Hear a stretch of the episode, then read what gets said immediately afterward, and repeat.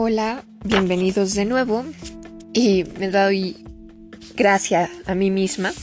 Todavía recuerdo el primer programa en el que les dije, espero terminar el libro en cuatro programas. Este es el décimo. Qué ingenua soy, ¿verdad? Les recuerdo, soy Temistoclea Tesla y les estoy leyendo, según yo, en modo audiolibro, el, libro negro del cine mexicano del autor Miguel Contreras Torres. Y bueno, voy a comenzar. Ya me urge que lo terminemos porque quiero saber qué pasa. No sé ustedes.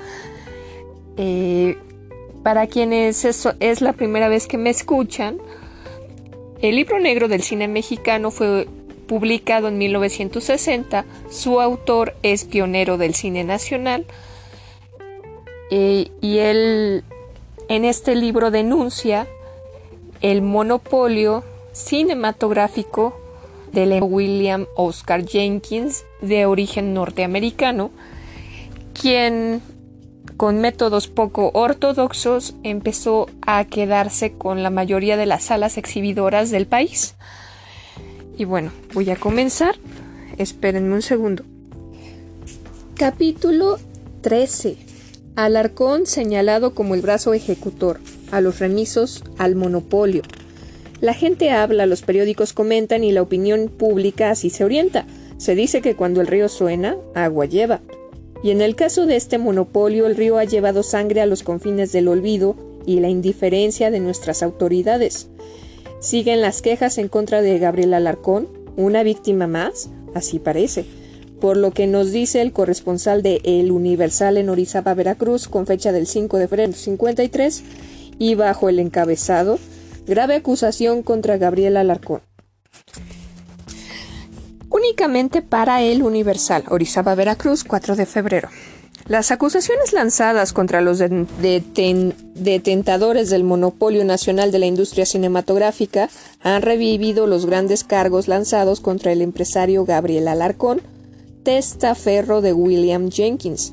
Se acusa al citado monopolio de recurrir al asesinato de quienes se oponen a sus intereses a sus intereses de cualquier forma.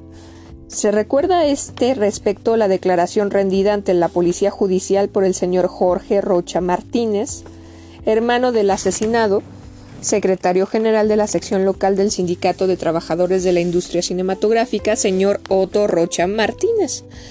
Jorge Rocha Martínez declaró que no pudiendo aportar ninguna explicación posible al, asesinato de su hermano, proporcionaba algunos datos que se encadenan extrañamente y pueden ser una huella para esclarecer el crimen. Dichos datos son los que tanto Otto Rocha Martínez como el anterior líder local del, STIC, Carlos Gris, como el señor Palavicini, murieron en forma idéntica, casados por dos individuos desconocidos que les tendieron una celada. Lo que hace esta coincidencia más significativa es que tales crímenes ocurrieron después de haber tenido las tres personas citadas graves diferencias y disputas con Gabriel Alarcón en la Ciudad de México por cuestiones relacionadas con la exhibición de películas. Grave nos parece la acusación, pero no era la primera ni sería la última de ese género contra Gabriel Alarcón Chargoy. Reproducimos de Excelsior del 4 de febrero de 1953. Cargos concretos al monopolio Jenkins. Los productores independientes de nuestro cine han ratificado sus acusaciones contra el monopolio fílmico que tiene como supremo zar al norteamericano William Jenkins.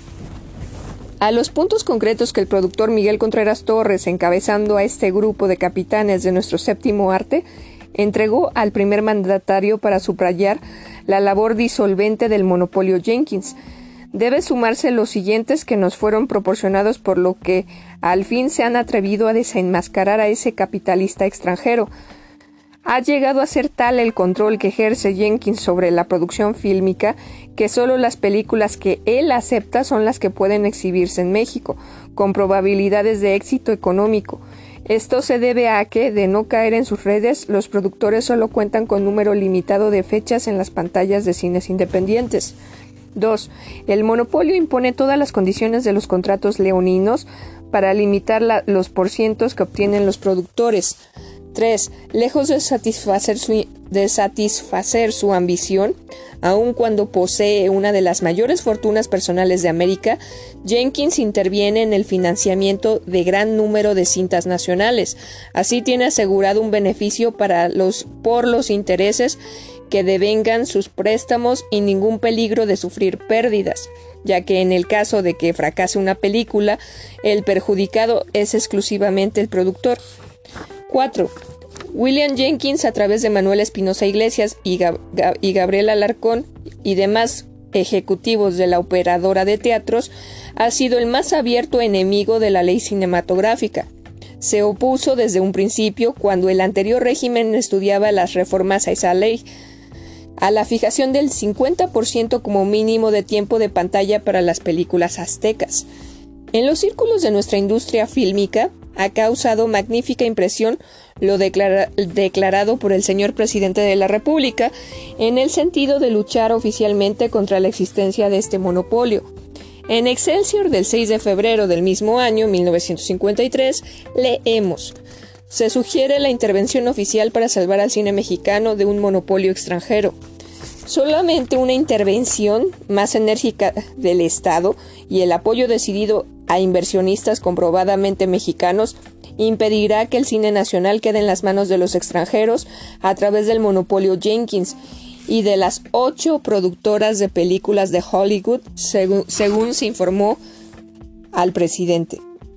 Este peligro fue dado a conocer al jefe de Estado por el licenciado Javier Campos Ponce en documentado estudio que, además, sugiere medios inmediatos para resolver el problema y eliminar los obstáculos que se opondrán a la obra. La situación del cine mexicano, expresa el memorándum, se encuentra en situación muy crítica pues la producción libre se reduce a poco más de una decena de películas al año, filmadas por tres o cuatro grupos aislados de capital mexicano y por el Banco Nacional Cinematográfico. El grueso de la producción lo controla el monopolio Jenkins o las ocho empresas hollywoodenses que se han apoderado también de la distribución y salas de exhibición a través de la operadora de teatros La Cadena de Oro y en los estados por los hermanos Espinosa Iglesias y el, circuito Alarcón informó el licenciado Campos Ponce que tanto Jenkins como las productoras de Hollywood han creado y patrocinado empresas filmadoras con bandera mexicana como la Columbia, que amenaza con desplazar a los, a los pocos inversionistas auténticamente mexicanos, además en el momento de exhibir las películas, estas productoras reciben la preferencia tanto en salones principales de mayor capacidad y con fechas de estreno y temporadas más favorables para la recaudación de ingresos. Mientras tanto, las películas mexicanas, tanto de las empresas independientes como el banco, como del banco, distribuidas por películas nacionales SDRL, de IP y CV, reciben las peores fechas y salones o se quedan enlatadas por un tiempo indefinido con el pretexto de que son malas o peores aun cuando sean superiores a las producidas en Hollywood. Esta situación, dice el memorándum, es conocida por los gerentes de producción y distribuidores, pero los oficiales no lo confiesan por no declarar no perder sus magníficos emolumentos. ¿Cómo resolver este problema? Como sugestiones, el licenciado Campos Ponce propone reducir el patrocinio a exhibiciones del monopolio, para crear copios donde se pasen las películas del banco y los mexicanos encadenar los teatros y cines oficiales, así como los que han escapado a Jenkins o que se quieren separar de sus cadenas y finalmente construir nuevas salas en número igual al de las que existen. El financiamiento o la producción quedará en segundo término y al existir salones adecuados, las utilidades impulsarán la inversión de capitales en la filmación de películas que ya no necesitarán ir a Latinoamérica para poder amortizar las inversiones. Obstáculos que se presentarán. Esta obra, agrega el memorándum, necesitará eliminar obstáculos, como la protesta del monopolio Jenkins a través de los mexicanos que lo defienden y que seguramente alegarán que el gobierno invade la industria privada. En segundo lugar, los que fomenta el propio gobierno al entregar millones de pesos para fomentar una producción que solamente favorece al monopolio. Para terminar, señala la oposición de algunos líderes de los sindicatos de la producción y la exhibición favorecidos por el pero que no cuentan con los trabajadores, pues estos serían beneficiados por un por una mayor extensión de, los, de las exhibiciones. Por otra parte, las declaraciones del director del Banco Nacional Cinematográfico que publicó ayer Excelsior causaron expectación en nuestra industria fílmica, ya que diversos sectores del séptimo arte señalan la necesidad de eliminar el monopolio de la exhibición. Los productores independientes encabezados por Miguel Contreras Torres fueron los que primero atacaron al centro, al centro director del monopolio de la exhibición, o sea, la organización extranjera de William Jenkins. Ahora los juicios de una personalidad oficial como el licenciado Eduardo Garduño corroboran que es nefasta la actividad de ese monopolio dentro del cine nacional. Véase, por otra parte, como pensaba en aquellos días el señor licenciado Garduño, según extractamos de Excelsior del 5 de febrero de 1953. El director del Banco Nacional Cinematográfico estima que la existencia del monopolio dentro de la industria fílmica es funesta no solo para el desarrollo de nuestra producción, sino inclusive para el pueblo.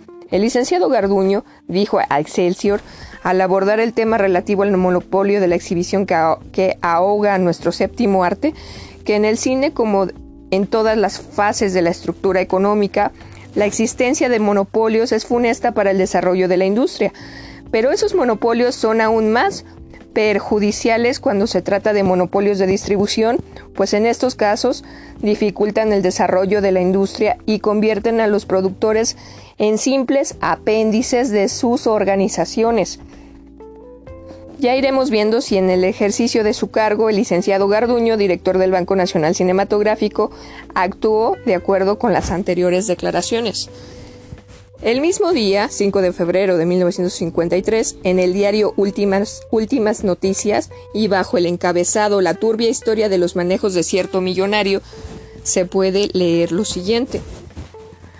La fabulosa fortuna del monopolista cinematográfico norteamericano en nuestro país, William Jenkins, se inició con el tráfico de alcoholes, medicinas y drogas hace 15 años, según datos recopilados por el productor de películas independiente Miguel Contreras Torres, quien en compañía de otros 16 productores y cerca de 400 exhibidores libres de toda la República, está dispuesto a destrozar el pulpo que explota inicuamente a nuestra industria fílmica.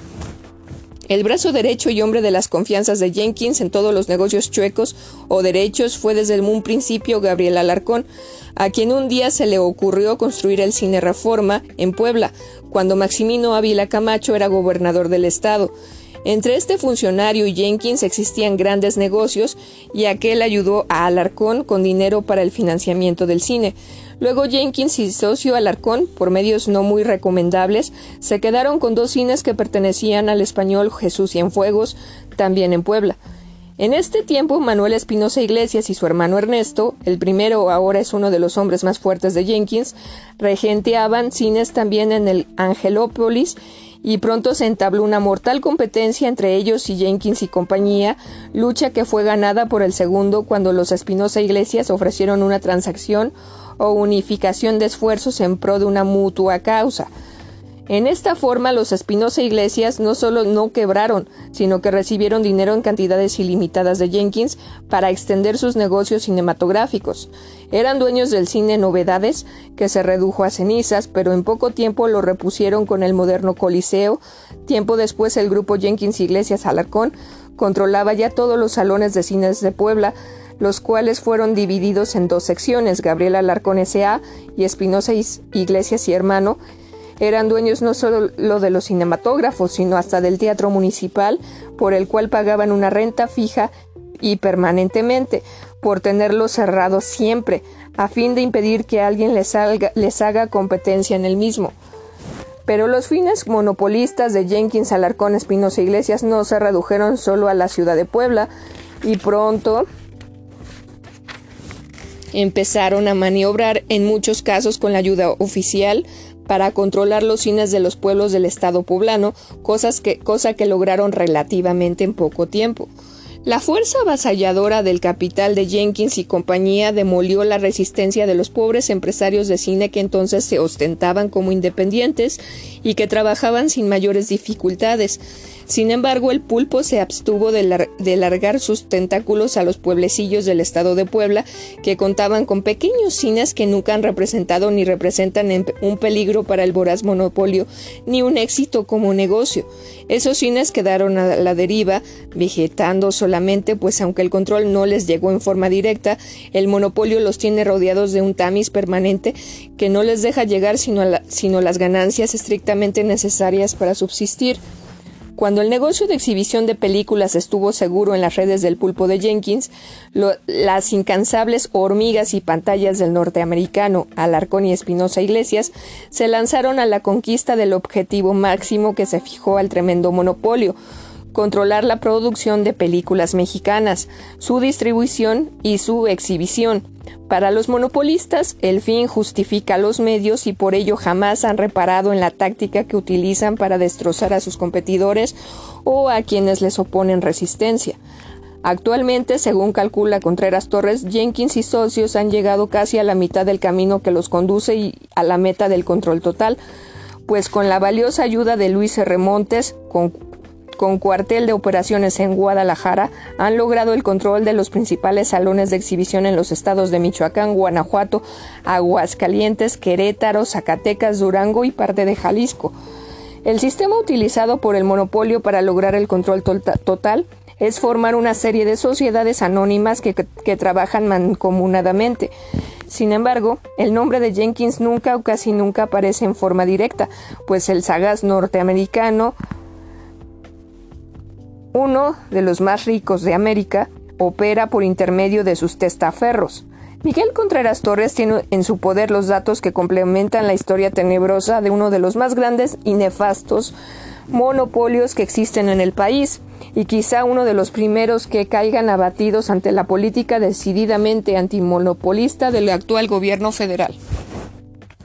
Hasta aquí opiniones ajenas, de fuentes periodísticas más o menos bien informadas, pero siempre demostración innegable de que en la opinión pública encontraba eco la corriente en contra del monopolio y que se pedía a gritos la desaparición del mismo. Si era explicable que en los periódicos no se conociera a fondo el teje-maneje subterráneo de los negocios de Jenkins y su camarilla, si era más explicable aún que la mayoría del público lo ignorase casi por completo, si era absolutamente imperdonable que el gobierno y las cámaras permanecieran impasibles ante las monstruosidades denunciadas tan pública y reiteradamente, no faltaría, sin embargo, quien tuviera el valor de hablar desde una tribuna para denunciar el monopolio según se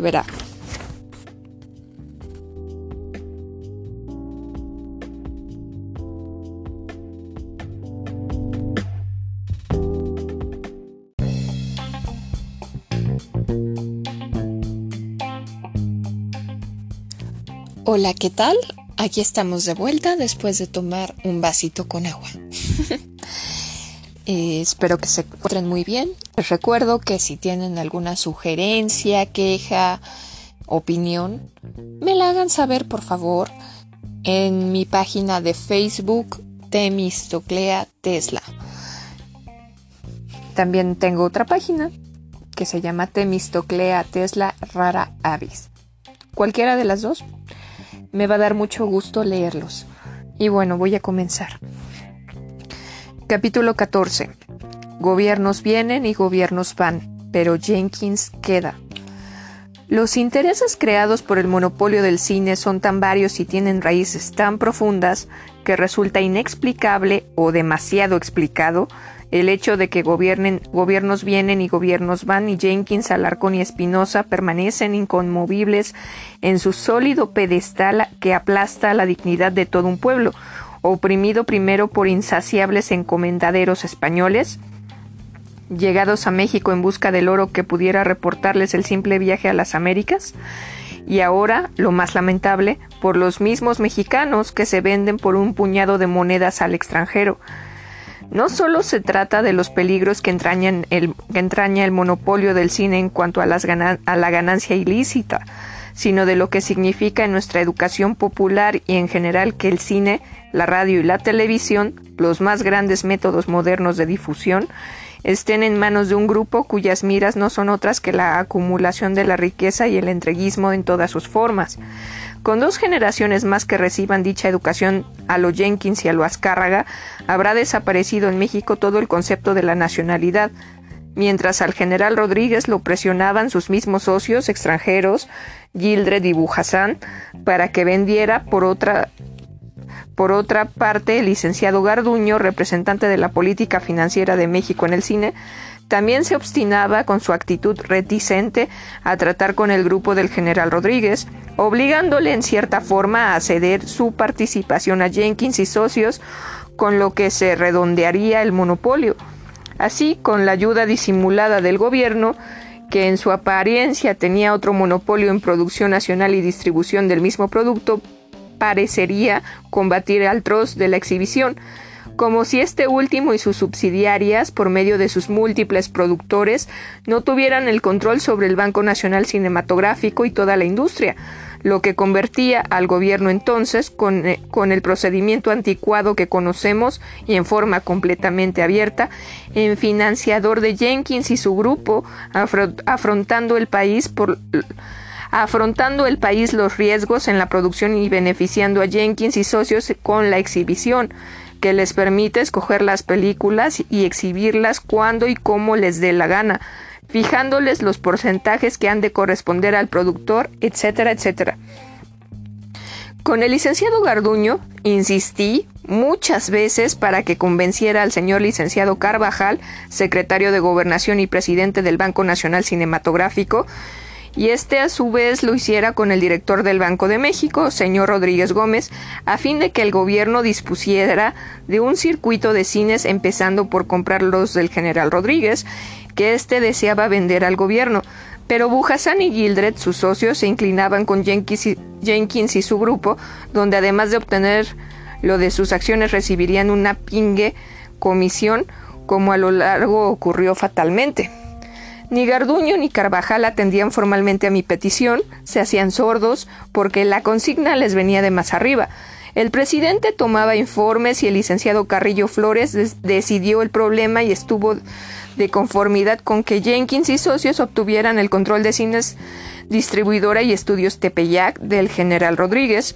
Ignoraba el licenciado Carrillo Flores que es un delito constitucional sancionar y alentar la existencia de un monopolio. Lo sabía perfectamente. Sus razones tendría para apoyar al grupo de Jenkins, así todo quedó en manos del más poderoso, a quien además le llovían contratos del gobierno y se le colmaba de atenciones oficiales. Consumatum est. Obstante, quise agotar todos los procedimientos legales para obtener la justicia que demandábamos los productores independientes. Reproducimos de Excelsior del 7 de febrero de 1953 lo siguiente. Los productores independientes pidieron al Senado que investigue manejos del monopolio. Un grupo de productores de películas nacionales que no forma parte de ningún monopolio se dirigió ayer al Senado al senador Jacinto B. Treviño para denunciar una serie de maniobras de los monopolistas encabezados por los señores William Jenkins, Gabriel Alarcón, Manuel Espinosa Iglesias y Luis R. Montes, quienes abarcan el 75% de los cines de la República y el 60% de la producción de películas. Yo me permitiré ir a verle personalmente al Senado para explicarle a usted verbalmente los motivos de orden nacional que tenemos los productores de películas mexicanas independientes para luchar por un comercio libre en México y que nuestro ejemplo sirva de antecedente para combatir los demás monopolios que aquejen al pueblo mexicano. La ayuda y apoyo que necesitamos de usted y del honorable senador de la República. Voy a releer esta parte porque tuve una interrupción y ya no recuerdo en qué me quedé, lo lamento. Va de retro Satanás. Un grupo de productores de películas nacionales que no forman parte de ningún monopolio se dirigieron ayer al Senado al senador Jacinto B. Treviño para denunciar una serie de maniobras de los monopolistas encabezados por los señores William Jenkins, Gabriel Alarcón, Manuel Espinosa Iglesias y Luis Remontes, quienes abarcan el 75% de los cines de la República y el 60% de la producción de películas. Yo me permitiré ir a verle personalmente al Senado para explicarle a usted verbalmente los motivos de orden nacional que tenemos los productores de películas mexicanas independientes para luchar por un comercio libre en México y que nuestro ejemplo sirva de antecedente para combatir los demás monopolios que aquejan al pueblo mexicano. La ayuda y apoyo que necesitamos de usted y del Honorable Senado de la República es con el objeto de que se verifique una investigación acerca de los manejos de dicho monopolio de la industria cinematográfica nacional y que con esas pruebas que presentamos al señor presidente de la República se aplique el artículo relativo de nuestra Constitución que nos protege contra los monopolios sin que esto implique que tenga que ponerse en efecto la reciente ley cinematográfica. Ruego les contestarme Avenida Juárez 127 con respeto y afecto. Los saludo. Tuve otra interrupción. Lo siento, espero que no se haya escuchado y si se escuchó, lo siento el doble porque no sé cómo borrarlo. Y bueno, este, por la defensa del cine mexicano Miguel Contreras Torres. Entonces el señor general Treviño tenía una vigorosa personalidad revolucionaria y sus palabras eran candentes y demoledoras para todo acto injusto. Ya en el Senado, ya en la prensa, y mítines públicos. Lástima es que haya cambiado esa actitud gallarda anterior y se haya plegado al concepto oficial. Don Jacinto B. Treviño respondió a nuestro llamado y su voz se hizo escuchar en defensa de la libertad del cine mexicano en dos ocasiones solemnes. Dejemos que la prensa nos relate la actuación del senador y, el general Jacinto B. Treviño en, las primeras, en la primera de dichas ocasiones. Bajo la firma del reportero Rogelio Cárdenas, leemos en Excelsior del 8 de febrero de 1953 lo que sigue. La sesión de clausura de la Asamblea Nacional del Partido Revolucionario Institucional terminó ayer en una tremenda y destemplada batajola cuando el senador y general Jacinto Betreviño pronunció un candente y avallazador discurso en el que increpó con severidad al propio partido oficial y denunció con claridad y menosprecio a los monopolistas que agobian el ambiente económico nacional. No se detuvo allí el general, Treviño, sino que pidió que, pidió que al presidente de la República se le exigiese el cumplimiento de las promesas hechas al pueblo. El Palacio de Bellas Artes, tras las frases del general Treviño, Hubo denuestos e imprecaciones. Temior fuese objeto de una agresión. Personas en el local y no menos del 50% aclamaban las invectivas del general Treviño, mientras el resto de la concurrencia compuesto aturdía con su rechifla. La mecha se encendió que hace 42 años que se habla de su efectivo sostenido y más pólvora arrojó en la hoguera de, las pasiones al enjuiciar a los monopolizadores, no debe importarnos que los monopolistas estén encumbrados, dijo, para presentarlos como lo que son ante el juicio de la historia y del Tribunal de la Conciencia Popular. Nombres, nombres, gritaron desde el lunetario. Señaló al extranjero William Jenkins, y el general Treviño acusó públicamente como a uno de los magnos monopolizadores al extranjero William Jenkins y también mencionó el nombre del general Abelardo Rodríguez, reveló que uno de los monopolios más agravantes que se sufre es el de la distribución de los combustibles de petróleos mexicanos, pero que no necesitaba mencionar un nombre porque de todos era ya conocido. Jorge Pasquel, gritó uno de la, uno de la galería. Nosotros los hombres de la revolución, agregó el general Treviño, venimos a decirle al pueblo y al presidente de la República que basta ya de promesas, porque es tiempo de cumplirlas. En esos momentos, el Guiri Guy había llegado al paroxismo. Una gritería ensordecedora invadió la sala y era difícil percibir las palabras del orador y los dicterios de los circunstantes. Si a alguno le duele, no me importa a mí, gritó a voz en cuello el general Treviño. Yo seguiré denunciando las inmoralidades, los hechos delictuosos, los trinquetes, y con valor poco común se enfrentó a los más exaltados delegados que trataban de acallarlo. He aquí cómo se desarrolló el incidente. Se había leído el dictamen relativo al programa de acción política y social del partido en términos aprobatorios. En apoyo del mismo se inscribieron varios oradores y cuando tocó su turno al general y senador Jacinto Betreviño, en décimo lugar, abordó la tribuna. Quienes conocen la agresividad del conocido revolucionario esperaban que su discurso, como ocurrió, fuera un estallido. Por ello había expectante interés en la asamblea.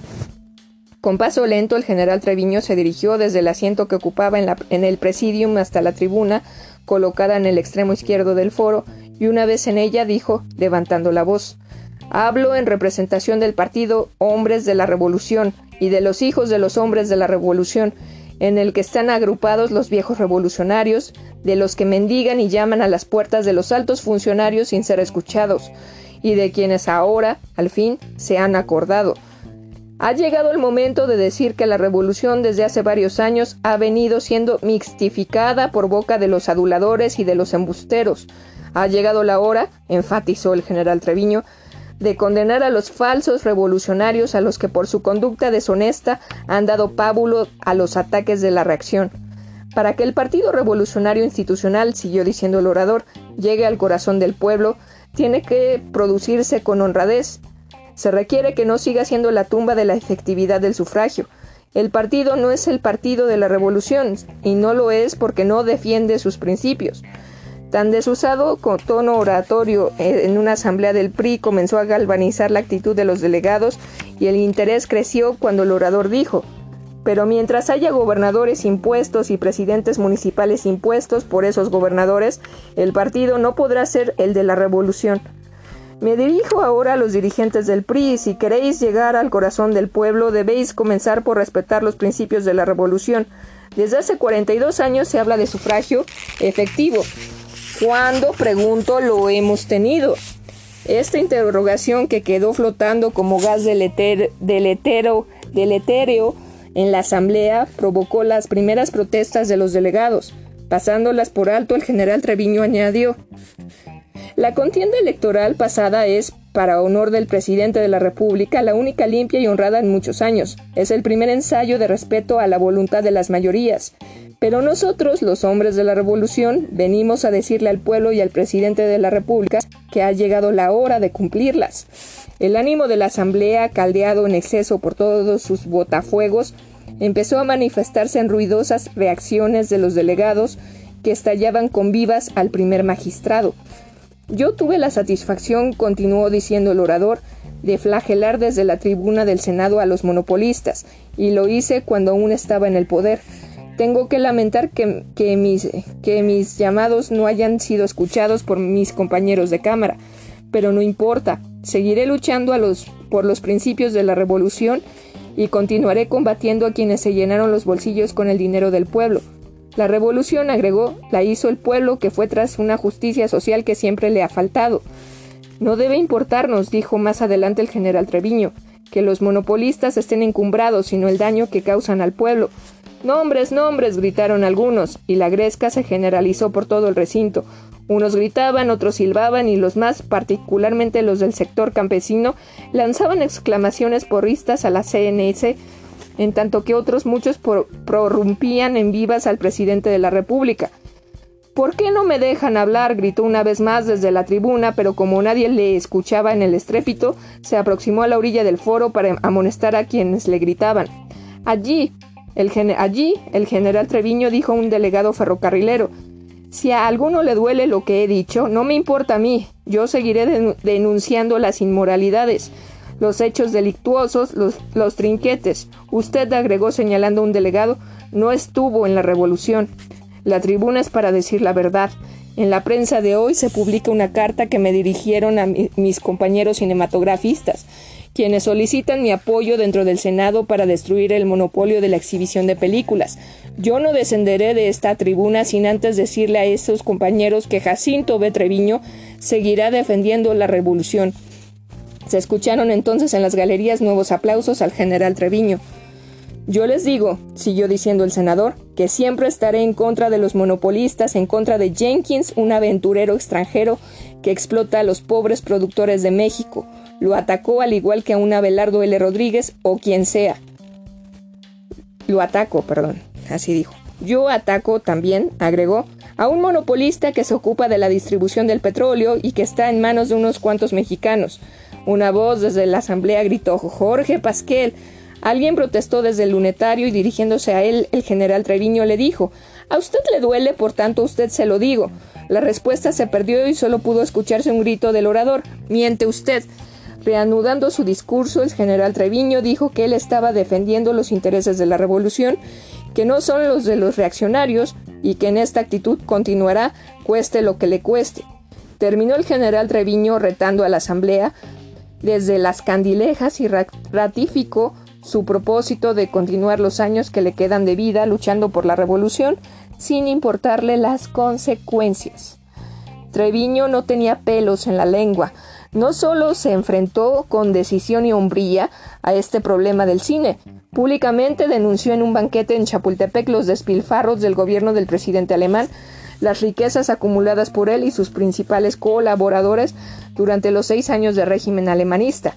Pidió que se le enjuiciaran y que se aplicara la ley de responsabilidades a este grupo de políticos aborazados con los dineros del pueblo, pero la propuesta cayó en el vacío. Bueno, regreso, regreso en un rato. Cuídense.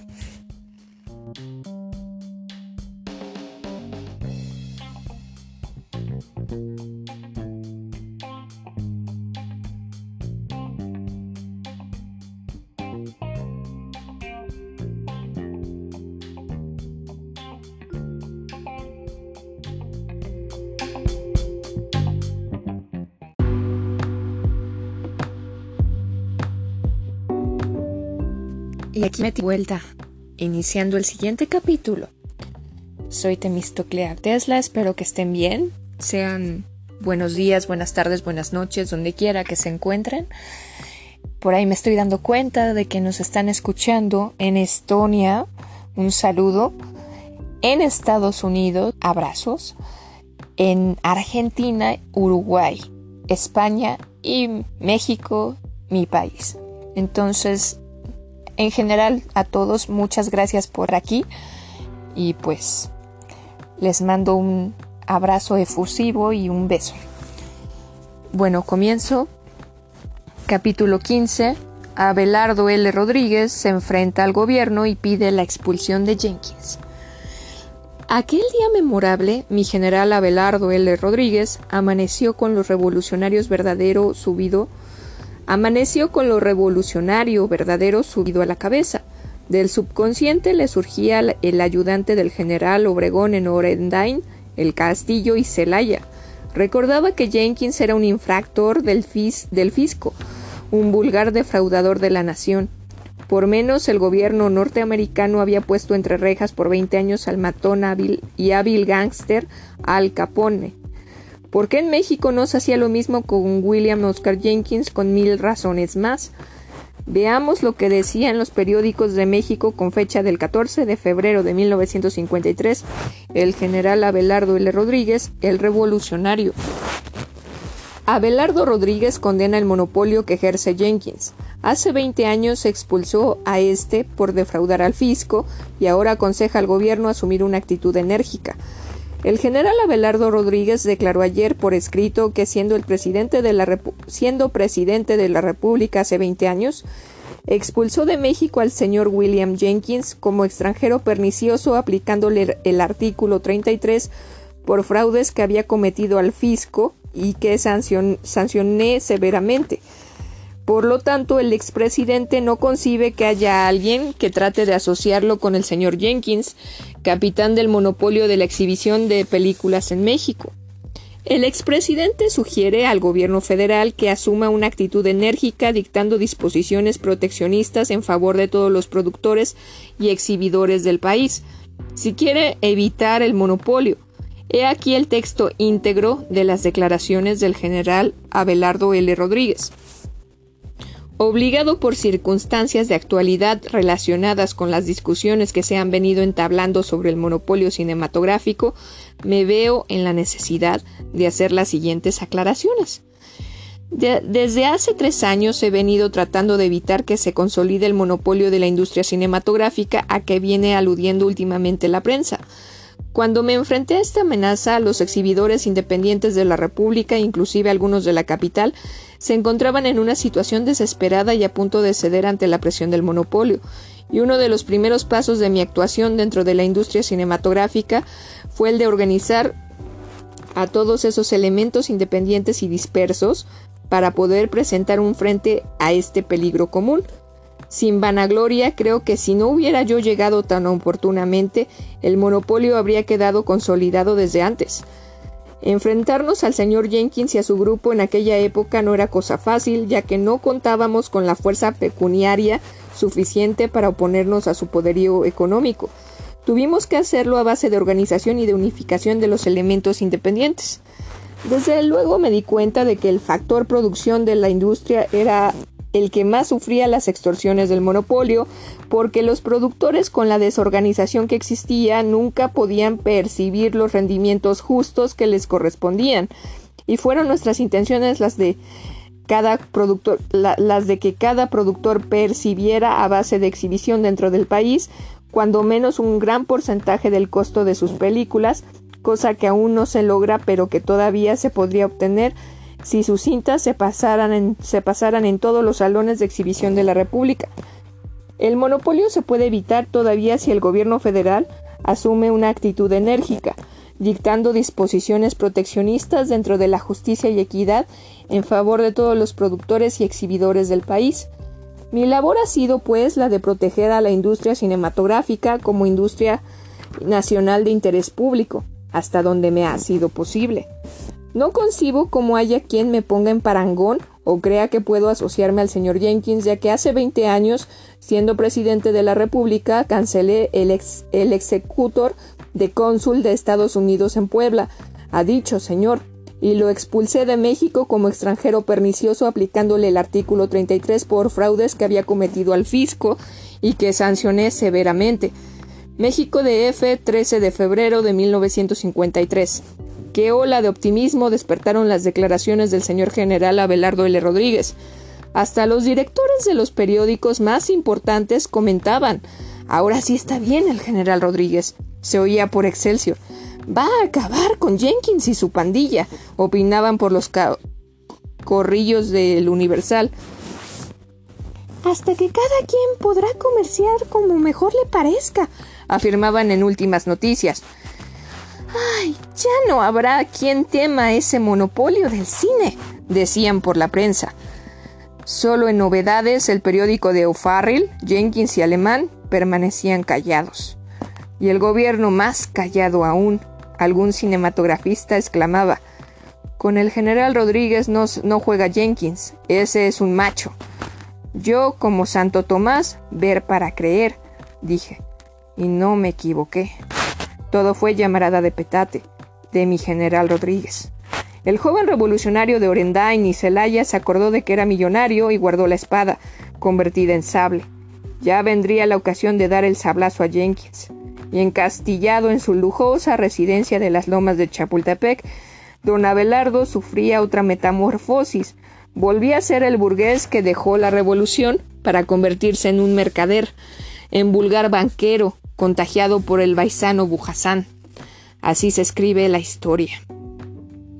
Alentados por las valientes declaraciones del expresidente Rodríguez, los productores adictos a la independencia económica de, nuestro cine se movilizaron muchas veces encabezados por mí, quien tenía los contactos oficiales y daba informes a la prensa con mi firma y mi cara, no pocos salieron del escondrijo del miedo y afrontaron las cosas con, mediana decisión.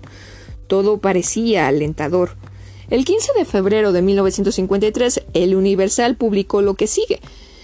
Los perjuicios que causa el monopolio fílmico recibe la Secretaría de Gobernación amplios informes y promete actuar en forma adecuada y enérgica para evitar que los dictadores continúen asfixiando a la industria.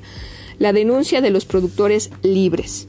El licenciado Ángel Carvajal, secretario de Gobernación, ha venido recibiendo en los últimos días a los cineproductores independientes para interiorizarse a fondo de los, perjuicios que causa el monopolio a la industria cinematográfica nacional.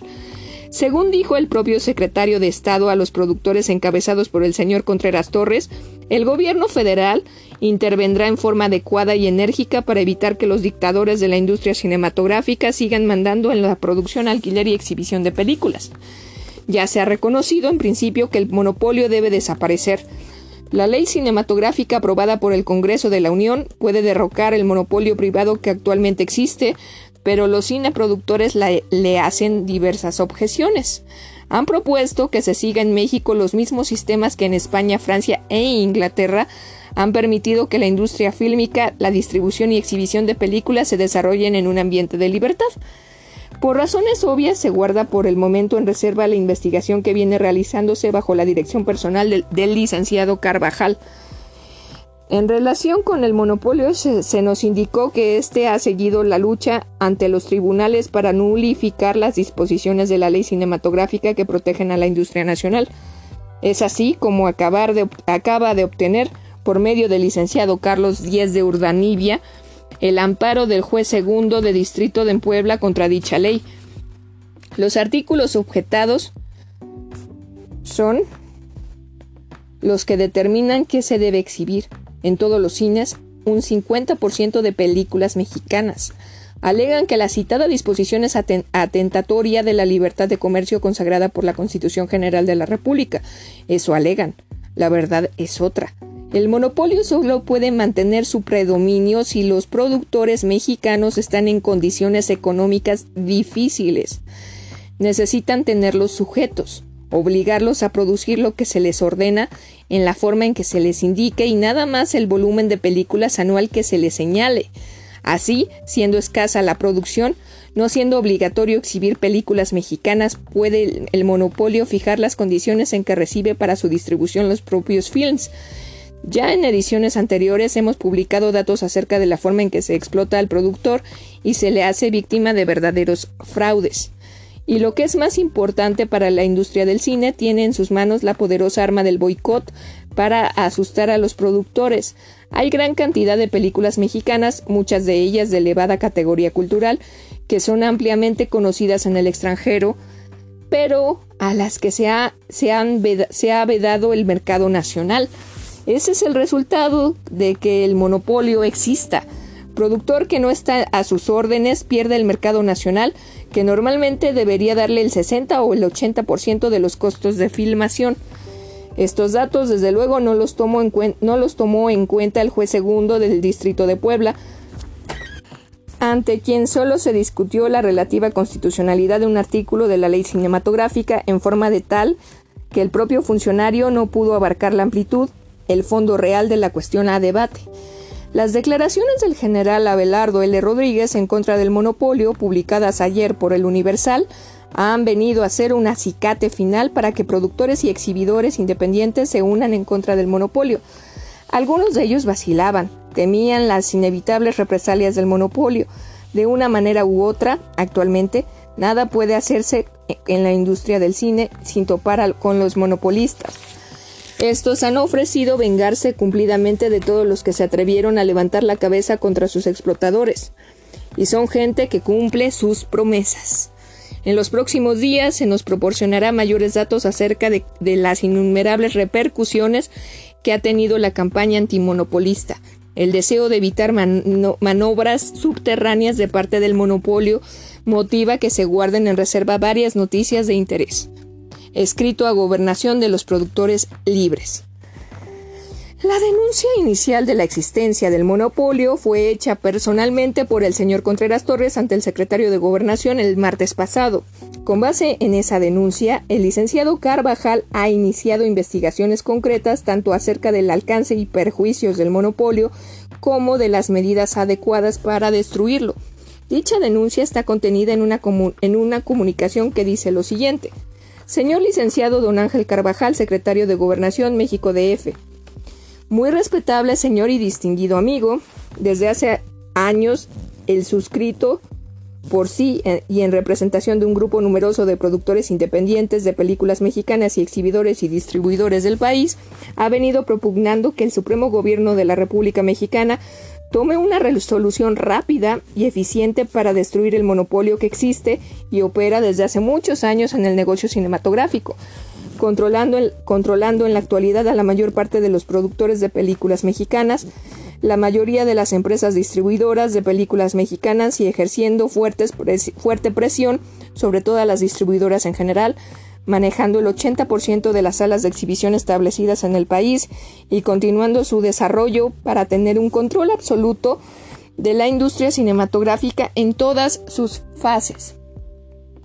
Justo es reconocer que la misma Asociación de Productores a la que me honro en pertenecer siendo socio fundador de la misma, ha combatido el mencionado monopolio con una publicación en los más importantes diarios capitalinos, inserciones pagadas, del día 6 de octubre del año próximo, próximo pasado, y que los dirigentes obreros del Sindicato de Trabajadores de la Producción Cinematográfica y los del Sindicato de Trabajadores de la Industria Cinematográfica denunciaron ante el presidente de la República del pasado gobierno la existencia y el dominio en la industria de dicho monopolio y obtuvieron la promesa del entonces primer magistrado de abatirlo por medio de una ley que protegiera a la industria en general y a los trabajadores y productores de nuestro cine en particular. Yo, por mi parte, hace dos años tuve conferencias con el entonces secretario de Gobernación, señor Don Adolfo Ruiz Cortines, quien se mostró vivamente interesado por conocer y obtener todos los detalles del monopolio absorbente que abarca tanto la capital como todos los estados de la República, y dichos, y dichos informes con toda clase de datos le fueron proporcionados por mí y otros productores. Se llegó a la conclusión de que era imperativo terminar con este monopolio que causa daños económicos y perjudica básicamente la cultura e ideología de nuestro pueblo. El señor Ruiz Cortines me pidió y pidió también a otros productores y demás personas interesadas en la industria que colaboráramos con el director de cinematografía, señor licenciado Jesús Castillo López, a quien presentamos nuestras ideas verbalmente y por escrito. Después de una paciente y larga espera, durante la que el monopolio seguía absorbiendo a otros productores, adquiriendo más cines y fortaleciéndose en su política de dominio absoluto, la ley cinematográfica fue aprobada por el Congreso y el Senado de la República, pero no, ha sido posible su aplicación por contener algunos puntos que se juzgan anticonstitucionales y de confusa reglamentación. Aunque la ley fue hecha con buena fe, carece en algunos de sus aspectos de los principios de defensa y ayuda para los productores y constituye al H gobierno como único facultado para aplicarla en la forma que considere más conveniente. Y esto estaría bien si los encargados de hacerlo además de ser personas honradas, tuvieran amplios conocimientos y experiencia en todos los aspectos de la industria y negocios cinema sean, no conocen el medio ni los métodos justos y eficaces para su aplicación. En esta forma, es lógico suponer que se da lugar a discriminaciones y favoritismos que no deben existir, sino que por el contrario, la ley cinematográfica debe ser completamente impersonal y sin que el Estado tenga intervención en el aspecto comercial de la industria, y es que todos sus componentes sean tratados por igual, evitando así que al ayudar económicamente a un solo sector, éste se constituya en un competidor oficial para los productores, exhibidores que no recibieran la misma ayuda. En otros términos, se daría lugar a crear otra especie de monopolio con todos los privilegios, ayuda y fuerza del apoyo oficial. En mi modesto concepto, el Supremo Gobierno debería legislar sobre la industria cinematográfica en forma parecida como lo han hecho países experimentados a través del desarrollo de su industria, como lo son Inglaterra, Francia, Italia y España, cuyas leyes proteccionistas son iguales para todos. Atento a lo anterior, me permito sugerir que la ley cinematográfica sea modificada con la intervención de personas honradas y que conozcan a fondo los problemas de nuestra industria, pero esto puede hacerse con todo cuidado y tomando para ello el tiempo que sea necesario. Lo que no tiene espera y es, es una llamada de, de angustia al Supremo Gobierno es la intervención y ayuda del mismo para que se compruebe oficialmente la existencia del monopolio que tantas veces ha sido denunciado públicamente y sea aplicado al artículo 28 constitucional que nuestros constituyentes nos legaron para protección de abusos contra nuestro pueblo. Quien ha faltado al cumplimiento de la ley, ya sean nacionales o extranjeros, tiene que sufrir la pena que le corresponde por haberla infringido. Los que vimos el nacimiento del cine nacional y contribuimos a su formación y desarrollo, tenemos la obligación moral de defenderlo sin importarnos las represalias y peligros que esto implique. El cine mexicano es patrimonio de la nación y de la mayoría de sus componentes, y no de un grupo de potentados que solo ambicionan y enriquecerse más, sin preocuparles el decoro, prestigio y cultura de nuestro país. El pueblo de México y su industria cinematográfica tienen fe en la justicia del gobierno del señor presidente don Adolfo Ruiz Cortines y en su intervención inmediata y directa para resolver este problema antes de que sea demasiado tarde afectados. Respetuosamente por la defensa del cine mexicano, Miguel Contreras Torres. No faltaría el Judas ahora en forma de juez, y de Puebla por más señas. El presidente le tiraba la pelota, como suele decirse, al secretario de Gobernación, jefe del gabinete, presidente del Banco Nacional Cinematográfico, y este daba instrucciones al director del referido banco, señor licenciado Garduño, para que entre ambos discutieran, cansaran, desanimaran y rindieran a los productores. Las palabras del general Rodríguez a la prensa, que eran un sonoro y definitivo yo acuso, en contra de Jenkins, se, las llevó el viento. El general, decepcionado y desairado, se refugió en su mansión. Hacía viajes a los Estados Unidos, a la Baja California, a Sonora, jugaba al golf para consolarse y, ya apenas se dejaba ver. Todavía hablé con él en una ocasión. Le oí culpar al gobierno de tolerancia y hasta de complicidad con Jenkins. Me alentó una vez más a sabiendas de que paulatinamente me iba quedando solo en la brecha. Garduño y Rodríguez eran enemigos dentro de los intereses del cine, razones del licenciado Garduño, temor a la voz fuerte y tajante del general Rodríguez, a sus modales de soldado que llamaban pan al pan y vino al vino. Así convenía su política de enemistad con el general Rodríguez para intimar más con Espinosa y con Jenkins. Yo no podría asegurar sino que Garduño se empeñaba en formar un monopolio del gobierno contra el de Jenkins. Vano e inútil empeño. ¿Para qué se obstinaba el licenciado Garduño? No era y es el gobierno, digamos sus funcionarios encumbrados, quien protege a Jenkins en este y en otros monopolios que siguen formando al abrigo del siniestro Banco de Comercio SA.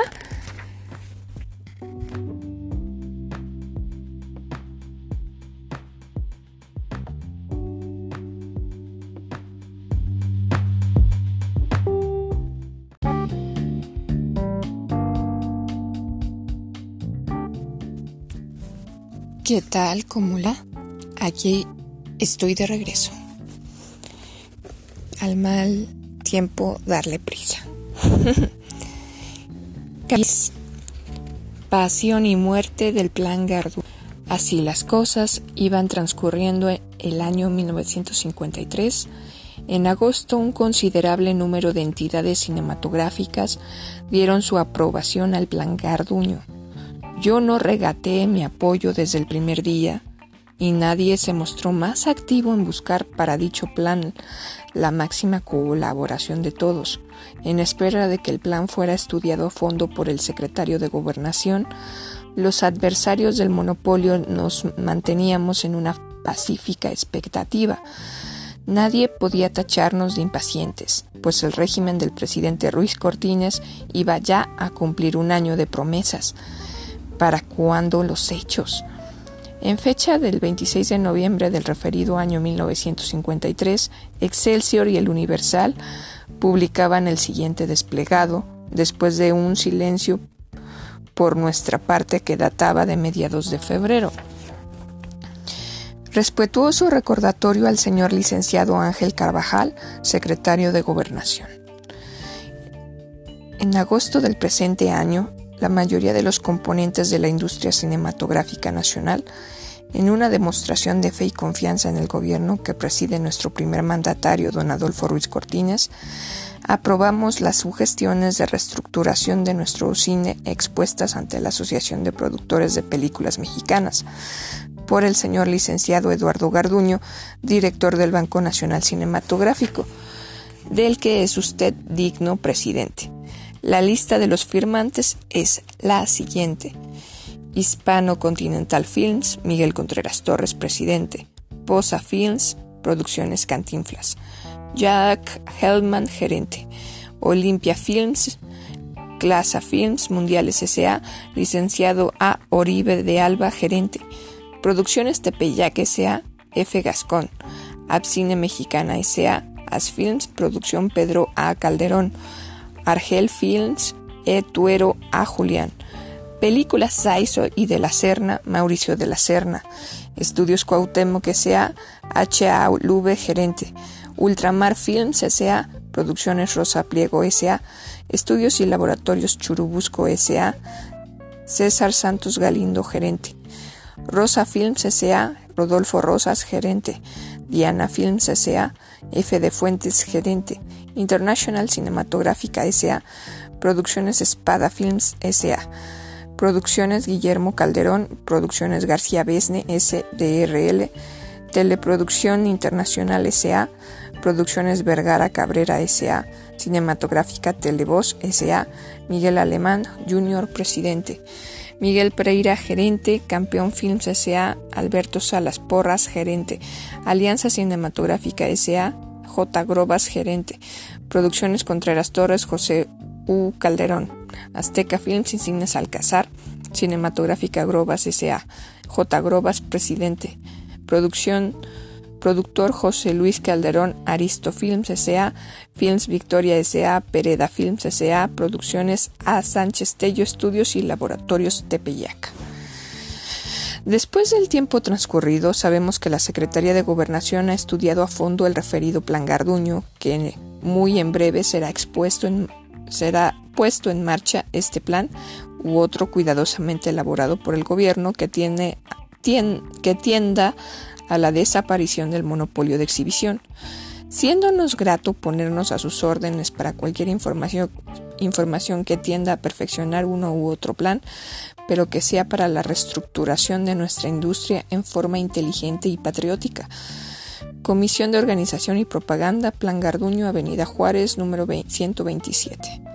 El licenciado Eduardo Garduño había cambiado de parecer o lo habían obligado a cambiar.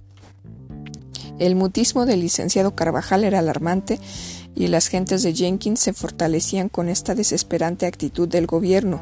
El monopolio afectaba a muchísimas personas que seguían teniendo confianza en lo prometido por Ruiz Cortines.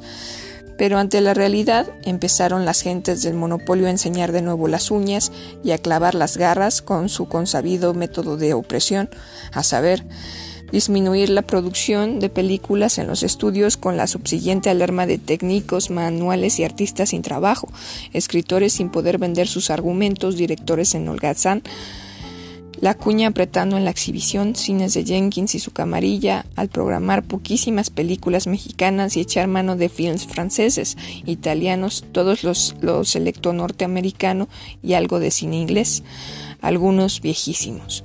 La pasividad de la dirección de cinematografía, la esfinge en gobernación y Garduño cambiando, cambiando casaca sembraron el desaliento y no tardó en ser un hecho la dispersión. Mi general Rodríguez ya perdía toda esperanza de volver a usar el sable, enmuecido en la vaina y dentro de su cuarto de armas en la residencia de las lomas. Solo yo, pobre mí, seguía en la brecha. Me pasaba algo parecido a lo que le ocurre a Hernán Cortés, a lo que le ocurrió a Hernán Cortés. Tenía que seguir adelante y vencer o sucumbir. No podía retroceder el camino andado. Yo también había destruido mis naves y aunque mis propósitos nunca fueron de conquista como los del genial extremeño, sí lo eran y lo son de limpiar de ladrones y advenedizos el camino de mi patria. Cantinflas, con su grupo donde abundaban gentes de otras latitudes, se le reveló a Garduño. Fue tal la experiencia de Mario con la distribución de Cimex S.A., creación Garduño, en Estados Unidos que Cantinflas y sus socios Reach Gelman y el exgerente de Columbia, Sergio Kogan, volvieron corriendo a refugiarse en Columbia Pictures. Por más esfuerzos que hizo Garduño, Cantinflas ganó el round y desde entonces es sólido pedestal de competencia única al monopolio gubernamental, al amparo de una empresa que ostenta el pabellón de las barras y las estrellas. Con su personalidad, Mario Moreno se impuso al ministro de Gobernación y hasta amenazó con hacer una campaña contra la política del cine del gobierno y así por las buenas se separó Cantinflas del banco y se inició entonces la distribuidora de películas mexicanas Columbia Pictures con los paisanos de, Estados Unidos, rompiendo el círculo vicioso formado por Garduño. Cantinflas lo podía hacer por su prestigio artístico y por sus pantalones. Mario pensaría muy cuerdamente que se fastidien los otros del cine mexicano por timoratos y cobardes. Mario Moreno ha estado en su pleno derecho de defender sus intereses comerciales, pero dado con su nombre a derrocar la inmoralidad entronizada en el cine. Mario Moreno Cantinflas, figura mundial del cine, que yo descubriera en 1937, tiene bien conquistado el triunfo y el renombre, pero ha zafado el hombro al cine nacional y no será su mayor gloria precisamente esa actitud de indiferencia hacia los problemas generales de la industria en cuanto no afecte directamente sus bolsillos. Fuera de esa actitud poco nacional de Mario, para mí es figura admirada como artista y no puedo estrechar su mano de amigo de sin recordar que se ha levantado a pulso y es la única figura artística nuestra, hoy por hoy, que, que tiene perfiles universales. Todavía es tiempo, Mario, de hacer algo por el solar nativo. En la conciencia de los hombres debe siempre haber un lugar preferente para la patria y para la madre cuya sangre llevamos en nuestras venas. Sigamos relatando los acontecimientos del cine mexicano en el año de 1953. Ante el silencio de la Secretaría de Gobernación al desplegado publicado en la prensa con fecha del 26 de noviembre, sucedió otro con mi exclusiva firma del 2 de diciembre, aparecido en el Universal y en el Excelsior. Era una carta abierta al señor licenciado Ángel Carvajal, secretario de Gobernación, insistiendo en los conceptos ya vertidos anteriormente y subrayando el daño que el monopolio ejercía sobre los productores no sometidos a su dictadura Sabemos que el monopolio ha movido influencias, obstruccionado la realización del Plan Garduño o de otro proyecto benéfico que el gobierno pudiera poner en marcha para restringir los abusos. Para mi voz clamaba en el pero mi voz clamaba en el desierto. Bien suele decirse que no hay peor sordo que el que no quiere oír.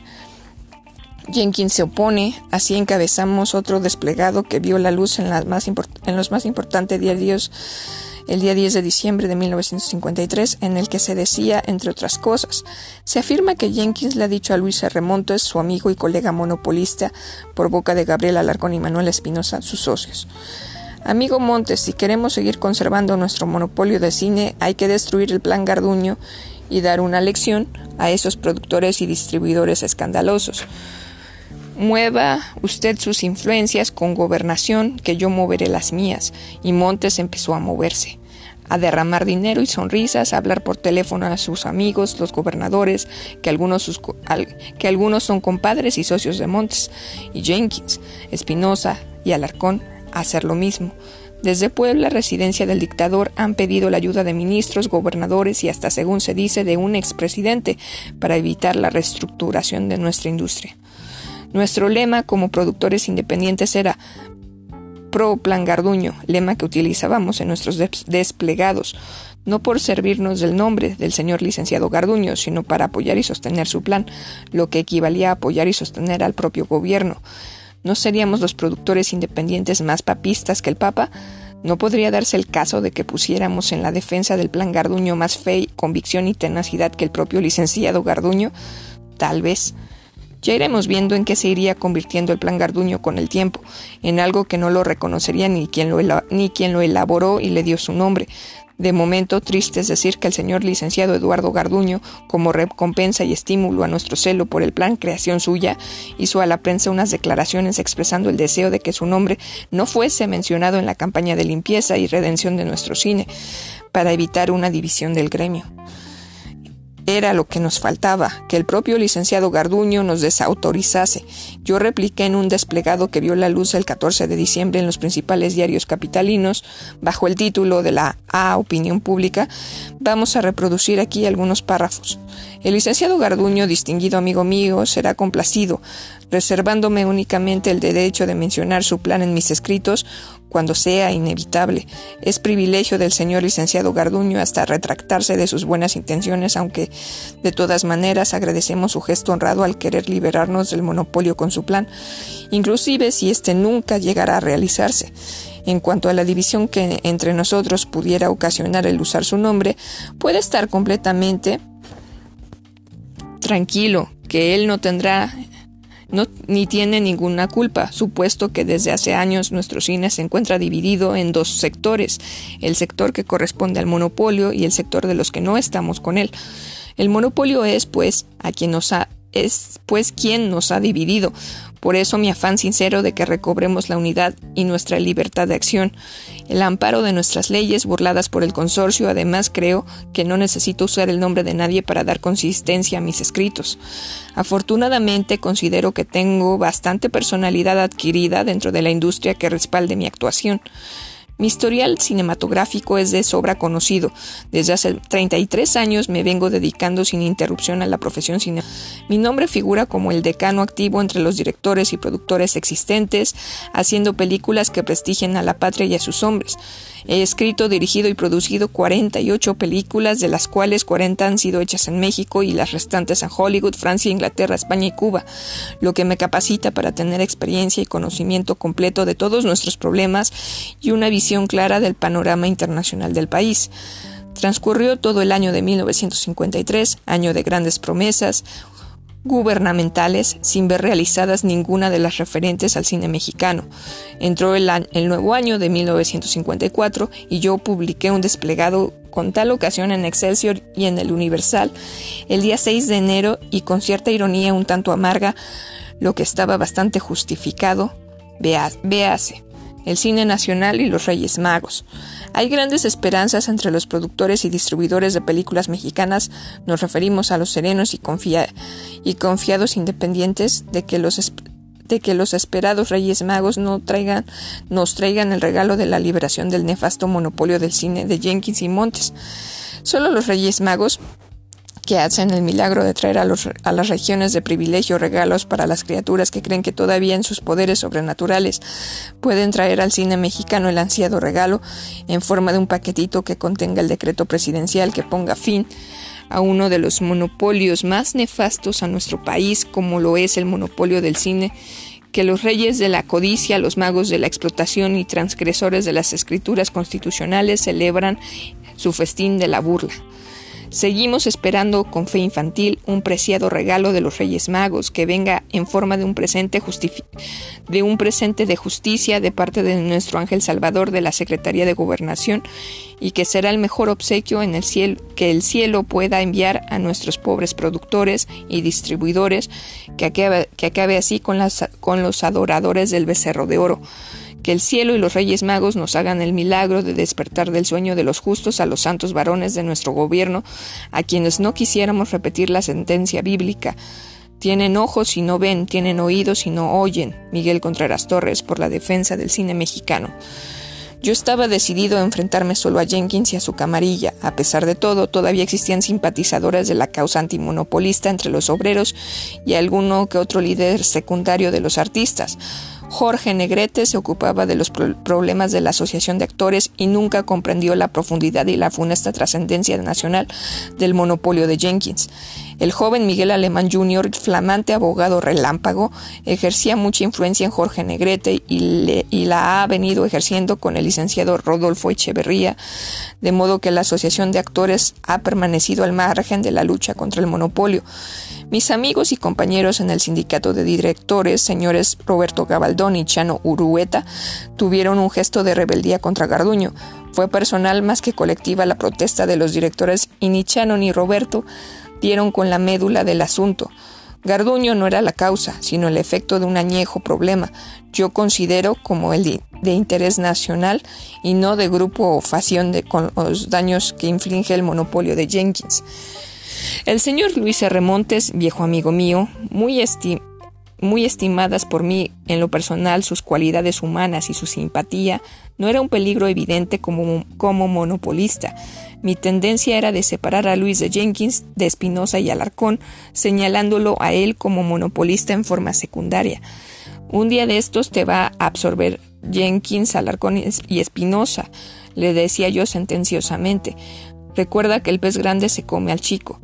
Yo te prometo, me respondió Luis, creo que sinceramente que si el gobierno rompe el monopolio de Jenkins, gustoso colaboro con el gobierno pendientes. Yo no seré problema. Alarcón está esperando un descuido mío para acaparar mis plazas. Luis ya no pudo ver sino la sombra de Alarcón en sus dominios, donde hoy extorsiona a la viuda de don Luis, una admirable dama que ya sin monopolio en su circuito de Michoacán y el Bajío, sostiene la palabra del esposo muerto. Desde entonces se aminoraron mis alusiones a don Luis R. Montes y me concentré contra Jenkins y el indeciso señor licenciado Garduño, brazo política descabellada del gobierno de Ruiz Cortines, por consejo del secretario de Hacienda, el licenciado Carrillo Flores, quien en su política hacendaria, por lo que respecta al cine, ha estado más destemplado que las notas del sonido 13 de su respetable padre, el gran músico don Julián Carrillo.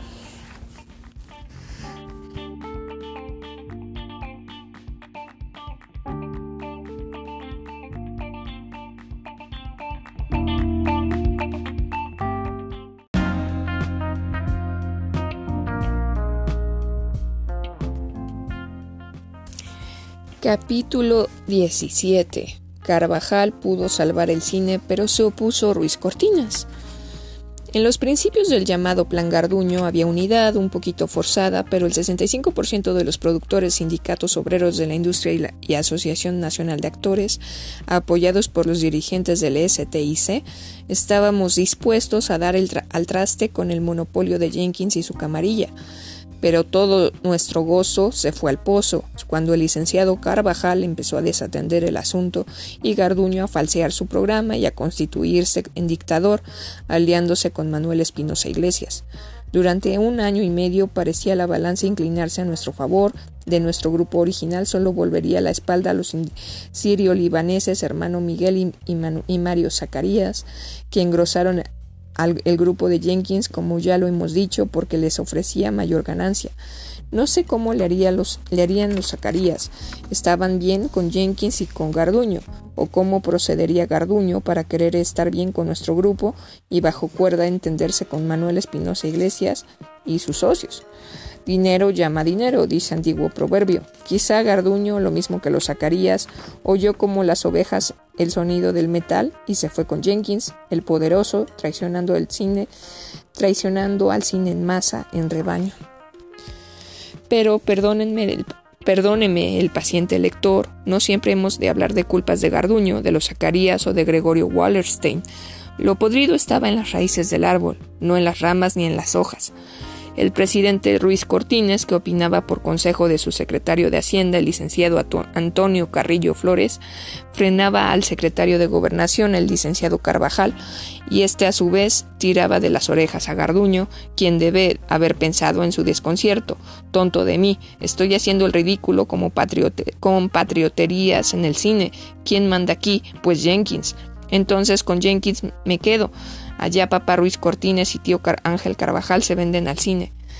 Lo que ocurría era que el presidente estaba comprometido políticamente con su patrocinador, el licenciado alemán, quien a su vez se hallaba también comprometido en las grandes finanzas nacionales para provecho propio con Jenkins, Peteta, Carrillo Flores, O'Farrill, Azcárraga y tantos otros, quienes lo tenían atado Recuerdo mis desplantes románticos y quijotescos de aquella jornada y transcribo lo que publico lo que publicó el Universal en sus primeras páginas del sábado 29 de agosto de 1953. De provechoso entendimiento se calificó anoche la entrevista de productores y técnicos y administradores de la cinematografía con el secretario Ángel Carvajal. Durante la entrevista, según se nos dijo, se analizaron todos los ángulos y problemas de la industria que son múltiples y complejos. El económico fue con uno de los principales. La industria, después de tantos descalabros, desaciertos y vicitudes, se encuentra agotada en el, de, en el orden financiero para resurgir y hacer películas que puedan acreditar a México en el extranjero y hacer todo y hacer todo competir y, hacer, y, sobre todo competir con las que a gran celeridad se producen en países latinos y anglosajones, es, es preciso, así se requiere, una elaboración perfecta con un contenido de expresión en la pantalla que valga la pena y una amplia refracción económica. Esto último será resuelto por el gobierno, pero siempre y cuando se acredite la buena pro producción y se avalen los em emprestitos que se hagan. El catálogo de problemas de la cinematografía no quedó agotado ni remotamente en la entrevista de ayer. Se celebrarán otras, hasta despegar el campo y en término que pueda llegarse a un cabal entendimiento factores de la industria y oficiales para hacer de la cinematografía de México un verdadero arte y una fuente industrial permanente y progresista escrito de los productores. 44 productores de películas pusieron en manos del secretario de Gobernación, licenciado Ángel Carvajal, la noche de ayer un pliego de adhesión al Plan Garduño, elaborado por el director del Banco Nacional Cinematográfico para reestructurar la industria fílmica. Estos 44 productores pertenecen al grupo independiente que encabeza el general Abelardo L. Rodríguez. El pliego, que fue entregado por el pionero del cine nacional, Miguel Contreras Torres, dice textualmente los abajo firmantes, miembros de la Asociación de Productores y Distribuidores de Películas Mexicanas, consideran 1. Que el plan elaborado por el señor licenciado Eduardo Garduño, director del Banco Nacional Cinematográfico S.A., que expuso en una asamblea de la Asociación de Productores y Distribuidores de Películas Mexicanas, resuelve en gran parte el problema por el que atraviesa la industria cinematográfica mexicana. 2. Se aprueba en general el plan a que se hace referencia, con las modificaciones de orden funcional se requieren para que se requieren para llevarlo a la práctica. 3. Estas modificaciones se darán a conocer con toda oportunidad a las autoridades competentes a efecto de que se tomen en consideración. Firmaron el pliego anterior los siguientes productores: Hispano Continental Films SDRL, Miguel Contreras Torres, por, por Producciones Rosa Pliego S.A. RL Rosa Pliego, Argel Films S.A. Etuero y, Ya Julián, película Saizo y este quinto de la Serna. M de la Serna, Producciones Espada S.A., Producciones J. Luis Calderón, Estudios Cuauhtémoc, Estudios Churubusco, Producciones Santos Galindo, Producciones F. de Fuentes, Producciones García Besné, SDRL, Posa Films S.A., Cantinflas, Teleproducción Internacional S.A., Cinematográfica, Televoz S.A., Presidente Alemán, Miguel Alemán Jr., Gerente Ingeniero M. Pereira, Clasa Films, Mundiales S.A., Licenciado Uribe de, Alba, Ultramar Films S.A., O. Dassinger, Producciones Calderón S.A., Pedro Calderón, S.A. Sánchez Tello, Producciones Guillermo Calderón, Estudios Tepeyac, Diana Films S.A., Producciones Gonzalo Elvira, Producciones Zacarías S.A., Aspa Films, Producciones Vargas Cabrera S.A., Cinematográfica Grobas S.A., Gerente J. Jesús Grobas, Alianza Cinematográfica S.A., Gerente J. Jesús Grobas, Campeón Films S.A., Gerente Alberto Salas Porras, Pereda Films S.A., Gerente Ramón Pereda, Producción Internacional Cinematográfica S.A., Gerente Jakes Hellman, Alta Films S.A., Licenciado F. Bustamante, Aristo Films S.A., Abcine Mexicana S.A., Gerente R. Sevilla, Cinematografistas Mexamer S.A., Olimpia Films S.A. DCB, y Regios Films S.A.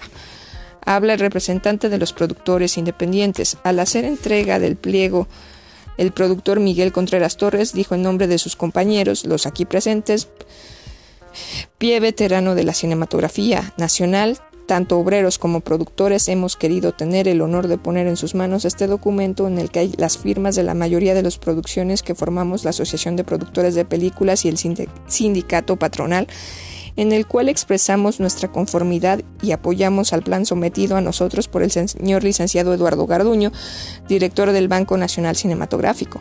Usted, señor secretario, deberá notar la ausencia de algunos productores que se rehusaron a aceptar el plan, cosa muy natural tratándose de los productores del llamado Grupo Jenkins, el cual no solo ha rehusado adherirse a él, sino que lo han atacado y criticado sin consistencia ni fundamento.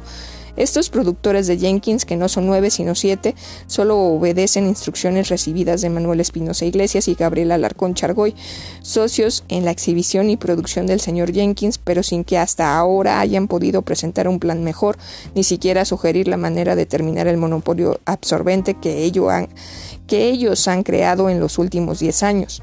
El grupo Jenkins se ha concretado a amenazar, criticar y polemizar.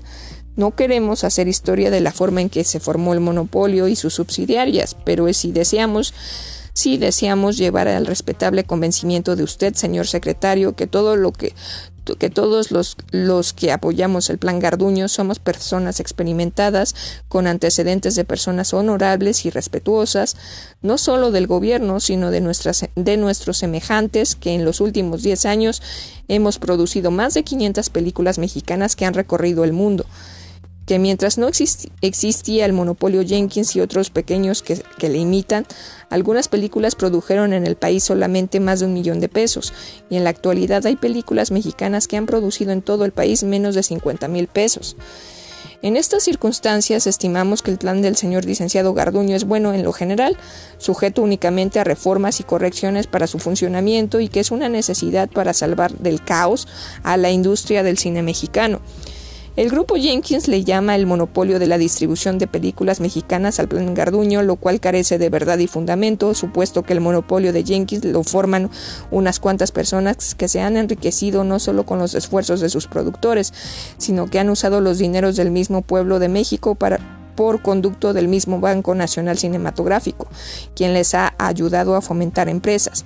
En cambio, el Plan Garduño lo formamos todos los productores en el, en el más franco entendimiento con los trabajadores de la industria que el beneficio del Plan Garduño es colectivo y no de unos cuantos privilegiados como hasta ahora. En otras palabras, tenemos fe en la política moral y honrada del señor presidente Ruiz Cortines y sus colaboradores, quienes han ofrecido acabar con los monopolios que, que hambrean a nuestro pueblo y el gobierno lo está cumpliendo. Preferimos servir al Estado que representa al país que a un grupo que representa a Jenkins, cuya conducta es de sobra conocida por el gobierno y la opinión pública. El secretario de Gobernación ofreció estudiar el plan mencionado y obrar con diligencia para ayudar a la industria del cine mexicano. ¿Qué pensaría el señor licenciado Ángel Carvajal cuando me oyó hablar así en aquella ocasión? Ahora me doy cuenta de que yo podía repetir la frase del inmortal Bolívar días antes de desaparecer de este mundo. He sembrado en la arena y he, y he arado en el mar. Eso en cuanto a Carvajal, Ruiz Cortines, Garduño y otros funcionarios concierne, no ante la opinión pública de mi país, donde he sembrado para ver germinar el fruto de un día de estos. Así soy de optimista y así creo en el porvenir y en la juventud de México. Apareció un libro que llevaba por título El embrollo cinematográfico, firmado por dos hombres de buena fe, León Méndez Berman y Santos Mar. Trataron a estos, estos señores de comentar la situación de aquel momento y dirigieron al gobierno sendos memorándums que estamos seguros recibieron el mismo tratamiento indiferente que los míos. Hay algunos párrafos del libro mencionado que vale la pena transcribir aquí, por la honradez, imparcialidad y, buenas miras que guiaron a sus autores. Acerca de la ley de cinematografía leemos. Dejando en paz al el rechinante idioma de los dictaminadores, encontramos que el concepto de saturación se pasó del campo de la exhibición, donde se elaboró cuidadosamente por el anteproyecto el sector de la producción, con la idea de evitar ahí el ayuntamiento de capital el, ahuyentamiento de capitales y con el propósito gentil de obsequiarnos con una buena planificación. El cielo os guarde, simpáticos dictaminadores, y a nosotros la justicia federal. ¿Cuáles serán, pues, las normas legales a seguir para poner en práctica esa, esa grave limitación de la libertad de la industria y trabajo? No se sabe, como tampoco se sabe cuáles deben ser las limitaciones concretas de la libertad de expresión, igualmente abandonada a lo que disponga la autoridad administrativa. Pero tal cosa, repetimos, es horrendamente inconstitucional. También creemos inconstitucional la fracción 16 en que se pretende confiar al criterio administrativo lo que debe estar resuelto con normas generales en la ley, de en la ley cinematográfica, a saber, a regular el proceso de la distribución de películas nacionales e intervenir en el mismo. B. Lograr la adecuada, oportuna y equitativa exhibición de los propios films. Y C. En general, proteger los intereses del público. Como los disparates continuaban a la orden del día, no pudieron hacer reflexionar a los reformadores de la ley, quienes llovían sobre mojado los artículos 17 a 27, 34 a 42, 43 a 45 y otro más del anteproyecto encaminados a obtener estos resultados de modo legal sin el menor agravio a las normas constitucionales. En el nuevo artículo 12, fracciones 6 y 7 de la ley, advertimos la reincidencia en el mismo increíble error de querer otorgar a un órgano consultivo a un órgano consultivo funciones jurisdiccionales, aparte de otras igualmente impropias de carácter de ese órgano monstruoso al que tuvimos la poca satisfacción de referirnos con anterioridad.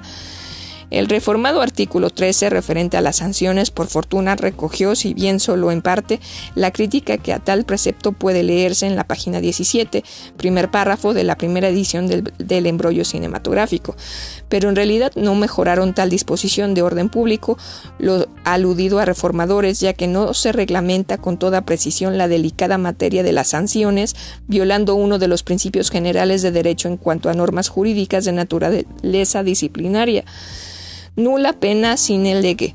Es una lástima que no hayan tomado algunas otras ideas de los artículos 130 a 135 del repetido anteproyecto. Misterio inescrutable y maravilloso por tales motivos viene a ser la causa de que la Asociación de Productores y Distribuidores de Películas, según datos publicados en el Universal con fecha del 6 de febrero último, esté aduciendo algunas, algunas razones para pedir que cuanto antes se expida el nuevo reglamento de la ley cinematográfica y se tomen medidas enérgicas contra el monopolio El día 3 del mismo febrero, con el mismo importante diario, hicieron publicar una información diversa en el sentido de que tenemos noticias de que están proyectándose varias reformas a las leyes en vigor para acabar con el monopolio y proteger contra la intromisión extranjera a la industria cinematográfica mexicana. En los propios días confesaron los dirigentes de la asociación que las reformas y adiciones a que nos hemos referido pormenorizadamente, las cuales ellos el 6 de octubre de 1952 apoyaron con amplias declaraciones públicas aparecidas con esa fecha, no habían producido las consecuencias anheladas y don Miguel Contreras Torres, uno de los cineastas mexicanos más independientes y de mayor autoridad moral, hizo publicar una un interesante memorial que en esos días puso en manos del señor secretario de Gobernación, admitiendo con más franqueza todavía que es necesario estudiar de nueva cuenta el problema legal en vista de los tropiezos sufridos y textualmente dijo la ley cinematográfica fue aprobada, pero no ha sido posible su aplicación por contener algunos puntos que se juzgan anticonstitucionales y de confusa reglamentación. Aunque la ley fue hecha con buena fe, constituye al H gobierno como único facultado para explicarlas. Ay, perdón. Ah, para aplicarla en la forma que considere más conveniente y se daría lugar a crear otra especie de monopolio con todos los privilegios y ayuda y fuerzas del apoyo oficial. En mi modesto concepto, el Supremo Gobierno debería legislar sobre la industria cinematográfica en forma parecida a como lo han hecho países experimentados y como lo son los de Inglaterra, Francia, Italia y España, cuyas leyes proteccionistas son iguales para todos. El Universal, 15 de febrero de 1953. Por su parte, la Asociación durante el desarrollo de la misma breve campaña de prensa, a, a través de su más autorizado portavoz, pero apoyando los generosos esfuerzos del señor Contreras Torres, admitió lo que sigue. constitucionalmente pueden o no tener razón los empresarios controlados por el monopolio. Estos concedieron, aunque desdeñosamente, que la actividad legislativa que reseñamos antes puede ser inconstitucional, pero también desean que se expida el último aborto de su fantasía, el mencionado nuevo reglamento de, los, de las flamantes disposiciones que arriba mencionamos.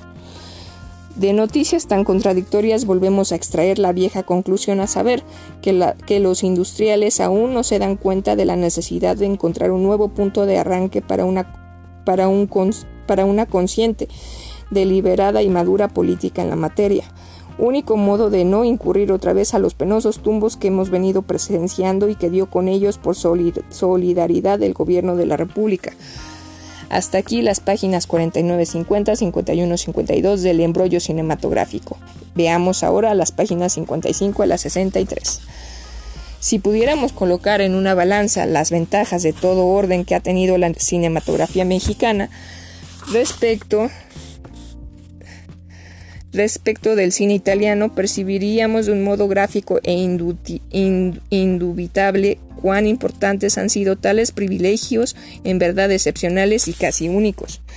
Pensemos siquiera un momento sobre la situación de crisis en que arribó Italia a la presente posguerra, después de haber sido uno de los escenarios de, de las más feroces batallas libradas entre los poderosos contendientes, cuya falta de consideración y humanidad no requiere ponderación alguna. A continuación, reflexionemos en el volumen de problemas internos que tras de sí dejó el funesto régimen de Mussolini como herencia maldita y permitamos a la memoria representarse la sorda guerra civil que no ha dejado de amenazar desde entonces y a todas horas la existencia misma del régimen de tipo occidental de que todavía se disfruta bajo el radiante clásico sol de Italia. Alguien podrá decir, hablando a distancia de los crudos apremios de la antigua nación, que el, auxilio norteamericano fue y sigue siendo decisivo, por lo cual son de valor demasiado discutible las circunstancias a que nos hemos referido. Nada más erróneo que dicha opinión, dado que los préstamos y otras facilidades otorgadas al gobierno italiano de nada habrían servido si el pueblo de ese país no hubiera consagrado a la dura labor de reconstruirse sus mejores energías y sus reconocidas y sus reconocidas aptitudes. Claro, claro está que el cine mexicano, como se dice entre nosotros, no está en un lecho de rosas, pero también parece inconcuso que ha gozado de considerables dones derivados de la situación internacional y del estímulo y notable predilección de las autoridades nacionales deseosas de consolidar en México una industria nacida bajo tan favorables auspicios, los que consienten verbigracia y en abundantes medios materiales y técnicos, talentos artísticos y habilidad financiera, créditos mercados victoriosamente conquistados a base de inteligencia, etc. La cinematografía, cinematografía italiana, en cambio, luchando con cuesta arriba, se ha colocado en primera fila, compitiendo gallardamente con otras importantes industrias fílmicas, y ya no es de extrañar que en casi todos los certámenes internacionales, las producciones enviadas por Italia ocupen de modo infalible las más honrosas distinciones. Estas, además, no constituyen ocasionales galardones arrancados a la cortesía de otros pueblos o aciertos casuales susceptibles de, de ponerse en parangón con aquello que logró en una flauta el asno de la fábula. Ha sido lo más notable, en efecto, que los premios alcanzados por los cinematografistas italianos han tenido un significado más colectivo que individual y menos personal que de conjunto. Pero aquí daremos término a nuestra discreción para exponer los límites del empeño que pretendemos realizar en la actual oportunidad, circunscrito a la, atención de nuestros lectores algunos aspectos de la organización administrativa y legal de la industria cinematográfica italiana, ya que será de alguna utilidad explicar cuáles son, las, son los cauces normativos sobre los que se desenvuelve la marcha de tal industria en, este, en ese lejano país al que nos vinculan tantos lazos de afinidad cultural, religiosa, histórica y social. Primera parte. En la época de Mussolini, de Mussolini no era posible que la actividad cinematográfica oprimida bajo el totalitario ambiente y una suspicaz ley de seguridad pública desplegara muy altos vuelos. Solo ocasionalmente, como ocurre ahora con la cinematografía rusa, la indiscutible competencia de los cineístas podía imponerse dentro de ciertos límites en, en algunas realizaciones, pero todas las demás naturalmente apestaban a muda propaganda política. Sin embargo, de esos antecedentes poco favorables, los gobiernos democráticos de la posguerra, que expidieron leyes tan notables para la actividad fílmica como veremos después, todavía mantienen en vigor importantísimas normas legales de la era musoliniana, sobre todo en lo relativo a supervisión y exhibición de películas cinematográficas. Podrá sorprender a quien no esté debidamente informado del problema que pueden ser aprovechables dentro de un régimen democrático las disposiciones emanadas de un gobierno dictatorial en materia de censura fílmica, mas no existe nada de particular en el caso por la sencilla razón de que en este aspecto de la vida social moderna no puede haber más que libertades muy restringidas. En todos los países ha considerado la autoridad pública que la esencia del poderoso hecho cinematográfico vuelve imperativo el apremio de una legislación especialísima con características bien definidas a la fecha en todos los países, sobre todo cuando se trata de naciones productoras de películas. Es decir, no es posible ignorar la influencia social del cine o las fuerzas intelectuales y psicológicas desatadas en las muchedumbres por las imágenes plenas de dinamismo y virtudes mágicas de los sucesos representados. Y cada gobierno, claro está, por liberar que lo concibamos, palpa la necesidad de una vigilancia más o menos estrecha sobre el espectáculo en cuestión. El reglamento para la vigilancia gubernativa sobre películas cinematográficas anexó al decreto real de fecha del 24 de septiembre de 1923, número 3287, tiene por objeto esencial justamente determinar las condiciones a satisfacer por los exhibidores y exportadores de films. Este ordenamiento es bastante explícito y su abundante materia se halla repartida en 19 amplios preceptos, de los cuales nada más citaremos a los que continúan vigentes. Ya desde entonces era imprescindibles dos revisiones, una para autorizar la exhibición pública de un filme en el interior del país y otra que tiene por objeto examinar las películas que se pretendan exportar. Y en cada caso, los principios a tomar en cuenta son por supuesto diferentes. Hay que hay que en México solo una supervisión viene a ser obligatoria y que el permiso de exportación se concede liberal y generosamente a todo género de producciones. En Italia, por el contrario, se distinguen cuidadosamente entre ambas hipótesis. En la primera se procura que la autorización no se conceda en los siguientes casos. A. Cuando se trate de escenas, hechos o asuntos ofensivos al pudor, a la moral, a las buenas costumbres y al decoro público.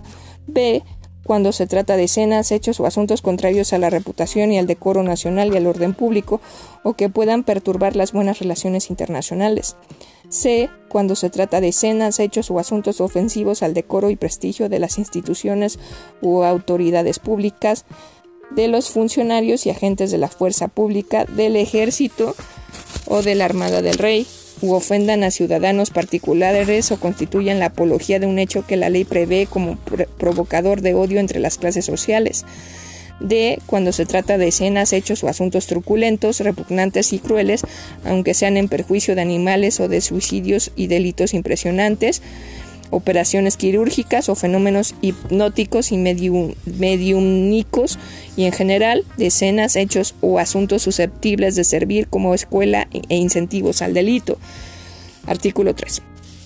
La atenta lectura de las normas anteriores basta para advertir que se tuvo gran esmero en prevenir las perniciosas influencias que el cine puede ejercer sobre el alma multitudinaria las más elementales exigencias de la conversación social justifican cada uno de los párrafos transcritos. Asimismo, para los permisos de exportación se determina a continuación que el visto bueno para las películas destinadas a la exportación no será otorgado en caso de que las escenas, hechos o asuntos representados puedan comprometer los intereses económicos y políticos, el decoro y el prestigio de la nacionalidad de las instituciones y autoridades públicas, de los funcionarios y agentes de la fuerza pública, del ejército y armada reales y generar en el exterior apreciaciones equivocadas y dañosas sobre nuestro país o puedan perturbar las buenas relaciones internacionales. Artículo 4. No es difícil darse cuenta de que los fines buscados a través de esta otra revisión, supervisión o censura son diversos de los antes mencionados, pasando a primer término las consideraciones de carácter patriótico y diplomático, no las correspondientes al espíritu de conservación política y defensa social. Segunda parte. Desde que se constituyeron los primeros gobiernos italianos de la posguerra, concluidas las tremendas hostilidades, la cuestión cinematográfica empezó a ocupar la atención de los brillantes, de los brillantes estadistas italos. Ya en 1947, mayo 16, se expidió un interesantísimo ordenamiento de la industria cinematográfica nacional, ley número 379, publicada en la Gaceta Oficial número 122 del 30 de mayo del año que se menciona, suscrita por de Nicola de Gasperi como jefes gobierno, del gobierno provisional y aprobada por la propia Asamblea Constituyente del mismo régimen. Desde este ordenamiento se estatuye las líneas generales a seguir en la administración pública de los intereses fílmicos, precisándose con exactitud envidiable los varios capítulos en que la, la acción final debe ejercerse. Las vigentes admirables disposiciones para la cinematografía expedidas en la propia fecha de la Ley de la Industria Cinematográfica Mexicana están básicamente fundadas en el sistema del repetido ordenamiento, aunque lo mejoran por manera, de manera por notable en varios esenciales capítulos. ¿Cuáles son las convicciones que informa jurídica y qué aspectos abarca esa legislación? Ante todo, como es de suponerse, el gobierno reconoce de momento elocuente la importancia que reviste a la industria nacional, instituyendo al efecto una oficina central de la cinematografía bajo la directa dependencia de la presidencia del Consejo de Ministros, al mismo tiempo que a la propia oficina central adscribe varios organismos auxiliares, pero de gran importancia denominados Comisión Consultiva, Comisión Técnica y Comisiones Revisoras, primero y segundo grados, de películas nombradas por decreto del primer ministro. El propio subsecretario de Estado de la Presidencia del Consejo Ministerial preside la comisión consultiva junto con el jefe de la oficina central. No es necesario explicar qué funciones corresponden a, los, a, las comisiones revisadoras de primer grado y apelación que con su título manifiestan lo que hacen, aunque no deje de ser muy interesante su composición. La comisión consultiva y el comité técnico, en cambio, ameritan mayor espacio. La primera, de acuerdo con el artículo 12 de ordenamiento, existe para el examen de los problemas de carácter general que interesan a la cinematografía y estará integrada por el subsecretario de Estado de la Presidencia del Consejo de Ministros, quien presidirá por el jefe de la Oficina Central de la Cinematografía por tres representantes de los industriales cinematográficos designados por las organizaciones respectivas por cada una de las categorías correspondientes a producción de films, distribución y operación de salones cinematográficos.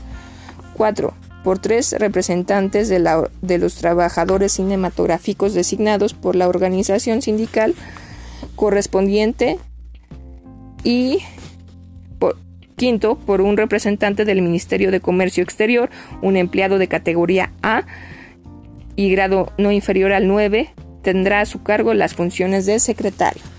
El organismo similar constituido por la ley mexicana se denomina Consejo Nacional de Arte Cinematográfico y sus componentes son casi todos secretarios o subsecretarios de Estado por lo que no se puede reunir con la necesaria asiduidad ni realizar labores cotidianas y modestas. Aparte de la comisión consultiva, el artículo 13 instruye un comité técnico responsabilizado en la aplicación de las normas relativas a subsidios por concepto de proyección pública de films nacionales y al tiempo de pantalla reservado para estos. Lo componen los funcionarios siguientes. Uno, el jefe de la mencionada oficina central, quien presidirá un representante del Ministerio de Finanzas y del Tesoro, dos representantes del Ministerio de Instrucción Pública, dos representantes de los trabajadores fílmicos, un representante de los industriales cinematográficos, un representante de los empresarios de salones de cinema. Y siete, un representante de los críticos cinematográficos designados anualmente por la Federación Italiana de Impresores, el cual solo tendrá funciones consultivas. Este comité se renueva cada dos años, por lo que se refiere naturalmente a las representaciones supradichas. Una de las medulares preocupaciones de los legisladores italianos reviste carácter nacionalista y patriótico, con virtud, de lo cual consagran a la defensa del cine de su patria disposiciones extraordinariamente meditadas, dignas del más atento estudio. Con ellas se define, por principio de cuentas, el campo de la cinematografía nacional, precisando el concepto de películas italiana y excluyendo de los privilegios instituidos para ellas a, todas las producciones de nacionalidad italiana no certificada o de baja calidad, aunque hayan sido rodadas en Italia. De aquí parte la espléndida regulación, que no admite otras excepciones que las previstas de modo específico, calculadas para redundar en beneficio de las producciones nacionales. Asimismo, tomando en consideración el apremio de salvaguardar el prestigio de la nación y de su industria en el extranjero, se autoriza la exportación del sol, de solo aquellas películas que no ponen en peligro, refrenando el criterio explicado antes. ¿Cuáles son las ventajas o privilegios de que se trata? Tiempo de pantalla, exención parcial o total de impuestos, etc. Por cuanto a las sanciones susceptibles de aplicación a los inevitables transgresores, debemos recordar también que las mismas pueden constituir consistir en clausura temporal o definitiva de los locales cinematográficos, en reposición del tiempo de pantalla, en multa, en ocasiones hasta en la privación de la libertad por faltas o delitos previstos en la misma legislación fílmica.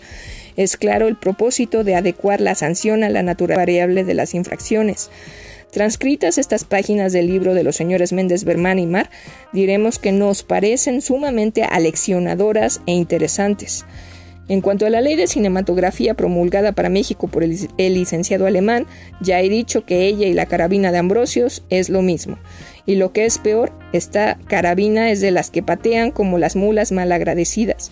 Ley absurda, maléfica e, e inconsistente, que se promulgó para dar tiempo a Jenkins y socios de consolidar su monopolio y a un juez la oportunidad de que una vez más vea a la nación cómo se burla la ley. Pero volvamos al libro que estamos comentando, El embrollo cinematográfico, cuyos autores transcriben unos párrafos del ilustre escritor francés Georges Duhamel y otros textos de los que nos dan acertadas glosas, páginas 84 al 88. Georges Duhamel se expresa con las palabras siguientes. Yo pienso, por tanto, que en caso de que el cine no se resigne a perecer entre las manos de los traficantes, tendrá que imponerse reglas, limitaciones y restricciones como todo arte verdadero Tendrá que hacer penitencia y como en principio de ella, renunciar por algún tiempo a lo que pueda llamarse especialmente sus facilidades, tales como los artificios groseros, los ardides, los trucos, cuya ineficacia está bien ya demostrada. En este camino de la vuelta a la humanidad, el cine encontraría no solo su salvación, sino su gloria. Llegaría muy pronto a presentarnos algo propio que las otras artes no nos dan ahora, de continuar dudando, tergiversando, usando y abusando de sus desdichadas malicias, tendremos que desenterrar el grito de la vieja crítica.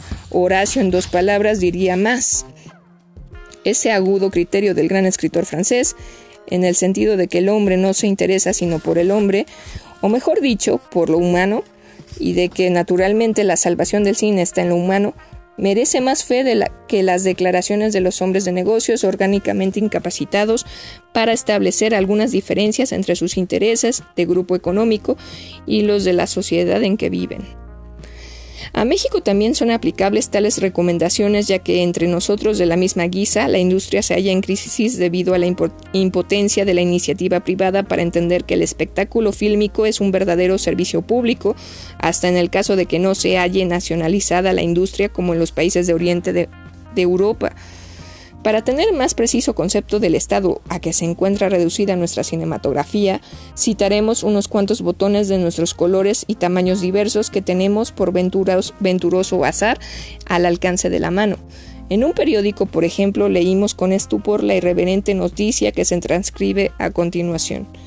80 películas, otros tantos churros, los productores cinematográficos gastaron en el presente año 60 millones de pesos en la confección de 80 películas, todas ellas de la categoría de churros.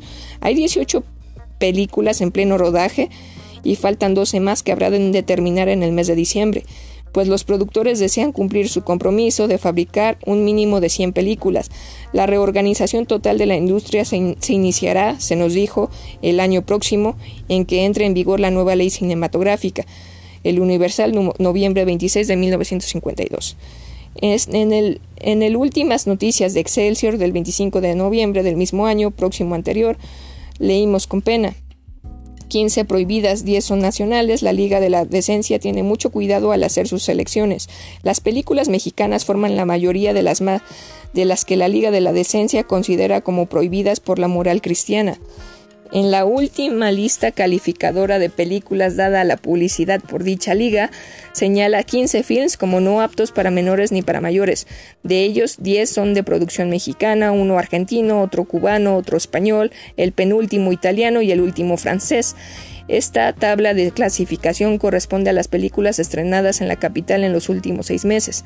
De las 54 películas calificadas aptas para mayores, pero con inconvenientes, las, mexicanas casi se llevan también el lamentable récord puesto que en la lista figuran 20 salidas de nuestros estudios. En cambio, entre las películas aptas para mayores y jóvenes, que son en total 144, solo un poco más de una quinta parte, exactamente 30 cintas, son de procedencia mexicana. Norteamericanas son 94, 8 españolas, 8 británicas y una italiana. Entre las 52 películas aptas para mayores y niños, es decir, para cualquier espectador, 44 son norteamericanas, 5 españolas, 2 inglesas y solamente una mexicana de modo que las películas mexicanas no figuran para nada, casi, en la lista de películas decentes y abundan hasta ser la mayoría en la lista de películas indecorosas o inmorales. En las más inmorales, las mexicanas, como queda dicho, son las dos terceras partes. Después de ambas extensas pero necesarias citas, no, sorprenderá a nadie algo que leímos en el Universal del 20 de agosto de 1952, bajo el siguiente encabezado. Los productores La Fístula del Cine Nacional, Chano Urueta, pone el dedo en la llaga. No he conocido jamás grupo de cretinos más enamorados de su idiotismo. Dice el conocido director, en su concepto, preguntó al reportero, ¿qué debe hacerse para elevar la calidad del cine mexicano? Trabajar con inteligencia, contestó don Jesús Urueta, y buscar que los productores traten de comprenderse, Desgraciadamente, cuando surge una idea inteligente, los productores huyen. Es una fuga histérica. La inteligencia les molesta. No he conocido jamás grupo humano de cretinos más enamorados de su idiotismo que el de, los, el de los productores de películas. De vez en cuando alguno a quien tildan de loco todos los demás se atreve a confiar en la inteligencia. Es entonces cuando surge un destello en el panorama fílmico. Eso es raro. Cuando el cine nacional se haya librado de los cretinos, hablo de productores, la calidad de las películas superará en mucho a las actuales. En otro ejemplar del Universal con fecha del 5 de noviembre de 1952, nos enteramos de que en el Senado de la República, al ser interpelado el senador don Salvador Urbina, acerca de las razones que tomó en cuenta para votar en contra de las reformas y adiciones a la ley cinematográfica. El gran constitucionalista, patriarca del foro mexicano, entre otras cosas, manifestó con relación al nivel intelectual y moral del cine mexicano, lo que aquí fielmente se copia. Debo confesar que eran muy grandes mis deseos de hablar para fundar mi negativa. Yo no conozco quiénes son productores o distribuidores y del cine solo conozco las pantallas de estreno, en donde casi siempre he visto películas mexicanas que nos desprestigian y nos infaman, pero justo es confesarlo, algunos, algunas buenas que duran en el programa hasta semanas enteras. Después de divagar un poco, los colegas Méndez Berman y Santos Mar llegan al meollo de la cuestión y aunque en, el, lenguaje comedido y esquivando las represalias latentes de Jenkins y del gobierno, se expresan así, páginas 93 a la 96. Preguntémonos ahora cuál debe considerarse, entre otros, los achaques del, cine, del cinema nacional, el más peligroso. En este caso no nos convertiremos en eco fiel de las singularidades, singulares hipótesis que sobre el particular profesan los dirigentes de nuestra cinematografía para quienes la clave de todo se halla en la existencia de desde que monolíticamente del monopolio que ha podido organizar un señor de nacionalidad extranjera. Antes de exponer las opiniones que hemos de suscribir, conviene que digamos que la fuerza de dicho monopolio radica más que nada en el propio, en la ausencia de legislación cinematográfica bien meditada, pero sobre todo ha consistido hasta ahora en la falta de tino de los adversarios del propio organismo monopolizador. Incapaces todavía de plantear lealtad a la cuestión, lealmente la cuestión, con obvio y sincero deseo de afirmar los intereses de la industria, tanto en la República cuanto en lo que mira a la concurrencia del exterior. Ellos querrían más bien llegar a un entendimiento con el monopolio, integrando un organismo similar, complementario de aquel en vez de pugnar fielmente en pro del interés colectivo que dicen representar. Han venido lanzando fútiles amenazas, realizando fútil, fútil publicidad y promoviendo la expedición de fútiles ordenamientos legales. Últimamente, por ejemplo, surgieron que sugirieron que el gobierno mexicano construyese salones cinematográficos donde ellos puedan exhibir las producciones que tienen filmadas y que no encuentran salida, entre otras muchas razones, por la calidad extraordinariamente baja que las distingue. Esto sería otro pésimo negocio para el gobierno, pero al menos ellos dicen atemorizará a los monopolizadores empresarios. De este pueril género son las otras amenazas que en los periódicos y en las secretas reuniones han dirigido al poderoso Goliat que desean abatir. Por supuesto, solo consiguen ponerse en predicamento ridículo han llegado al extremo de atribuir a la estupidez de los films que han venido rodando desde hace años a la existencia del monopolio que ellos dicen combatir, convirtiéndolo de esta manera en un curioso chivo expiatorio, venir a la industria que de tan modo tan, que de modo tan burdo se simplifique las vitales cuestiones que la afectan. Sobre los raquíticos angostos hombros de la industria cinematográfica mexicana no gravita únicamente el monopolio de la exhibición, ya que también pesan con clase ineptitud, con clásica ineptitud, los productores fílmicos nacionales, así como los que se hacen pasar demasiado fácilmente, por cierto, como mexicanos y que para satisfacción del amor propio nacional no lo son. ¿Cuál es el motivo de la antigua oposición entre productores y exhibidores? Ante todo, naturalmente se trata de un movimiento defensivo por parte de los primeros, bien que no totalmente católico por virtud de que se de que se requiere proteger no los intereses generales de la industria fílmica, grandemente necesitada, e, necesitada de ello, sino de un pequeño grupo de promotores de films cuya más obsesionante ambición consiste en obtener una modesta participación en el banquete que se da de todo se da todos los días el mencionado monopolio. El que ellos quieran realizar el sueño de todas sus noches de ser admitidos al festín de los exhibidores les impide, entre otros recursos, acudir a la opinión pública en demanda de apoyo. Este no sería incondicional y en esta hipótesis tendría que plantearse más o menos íntegramente la batallona cuestión de que la industria de la industria cinematográfica. Por todo esto hay que desconfiar de las reuniones y pláticas secretas en que lo mismo que en algunas conferencias de armisticio solo se lleva a cabo un tragicómico regateo mercantil, pero nunca se habla de los intereses generales de la comunidad mexicana, y la razón es más que obvia. No hay que mentar la soga en casa del ahorcado, y menos cuando están de visita en tal domicilio los propios ejecutores del, del ahorcamiento. Ocurren con el famoso monopolio de la exhibición fílmica lo mismo que con las demás formaciones monopolísticas de carácter extralegal que padecemos, es decir, ha crecido a la sombra de la indiferencia, de la apatía, de la falta de reglamentación adecuada, etc. Por lo que sabemos, los monopolios mexicanos, los acaparamientos de artículos de primera necesidad y otros fenómenos similares no triunfan casi nunca en buena lid por virtud de una sola de, una, de, su de solo su fuerza económica, sino que más bien lo consiguen utilizando relaciones oficiales, recurriendo a sobornos, intimidando a los posibles competidores y sobre todo sirviéndose al máximo de ventajas inmorales y antijurídicas. El monopolio que estamos aludiendo no es de otra índole por sus raíces, procedimientos o resultados.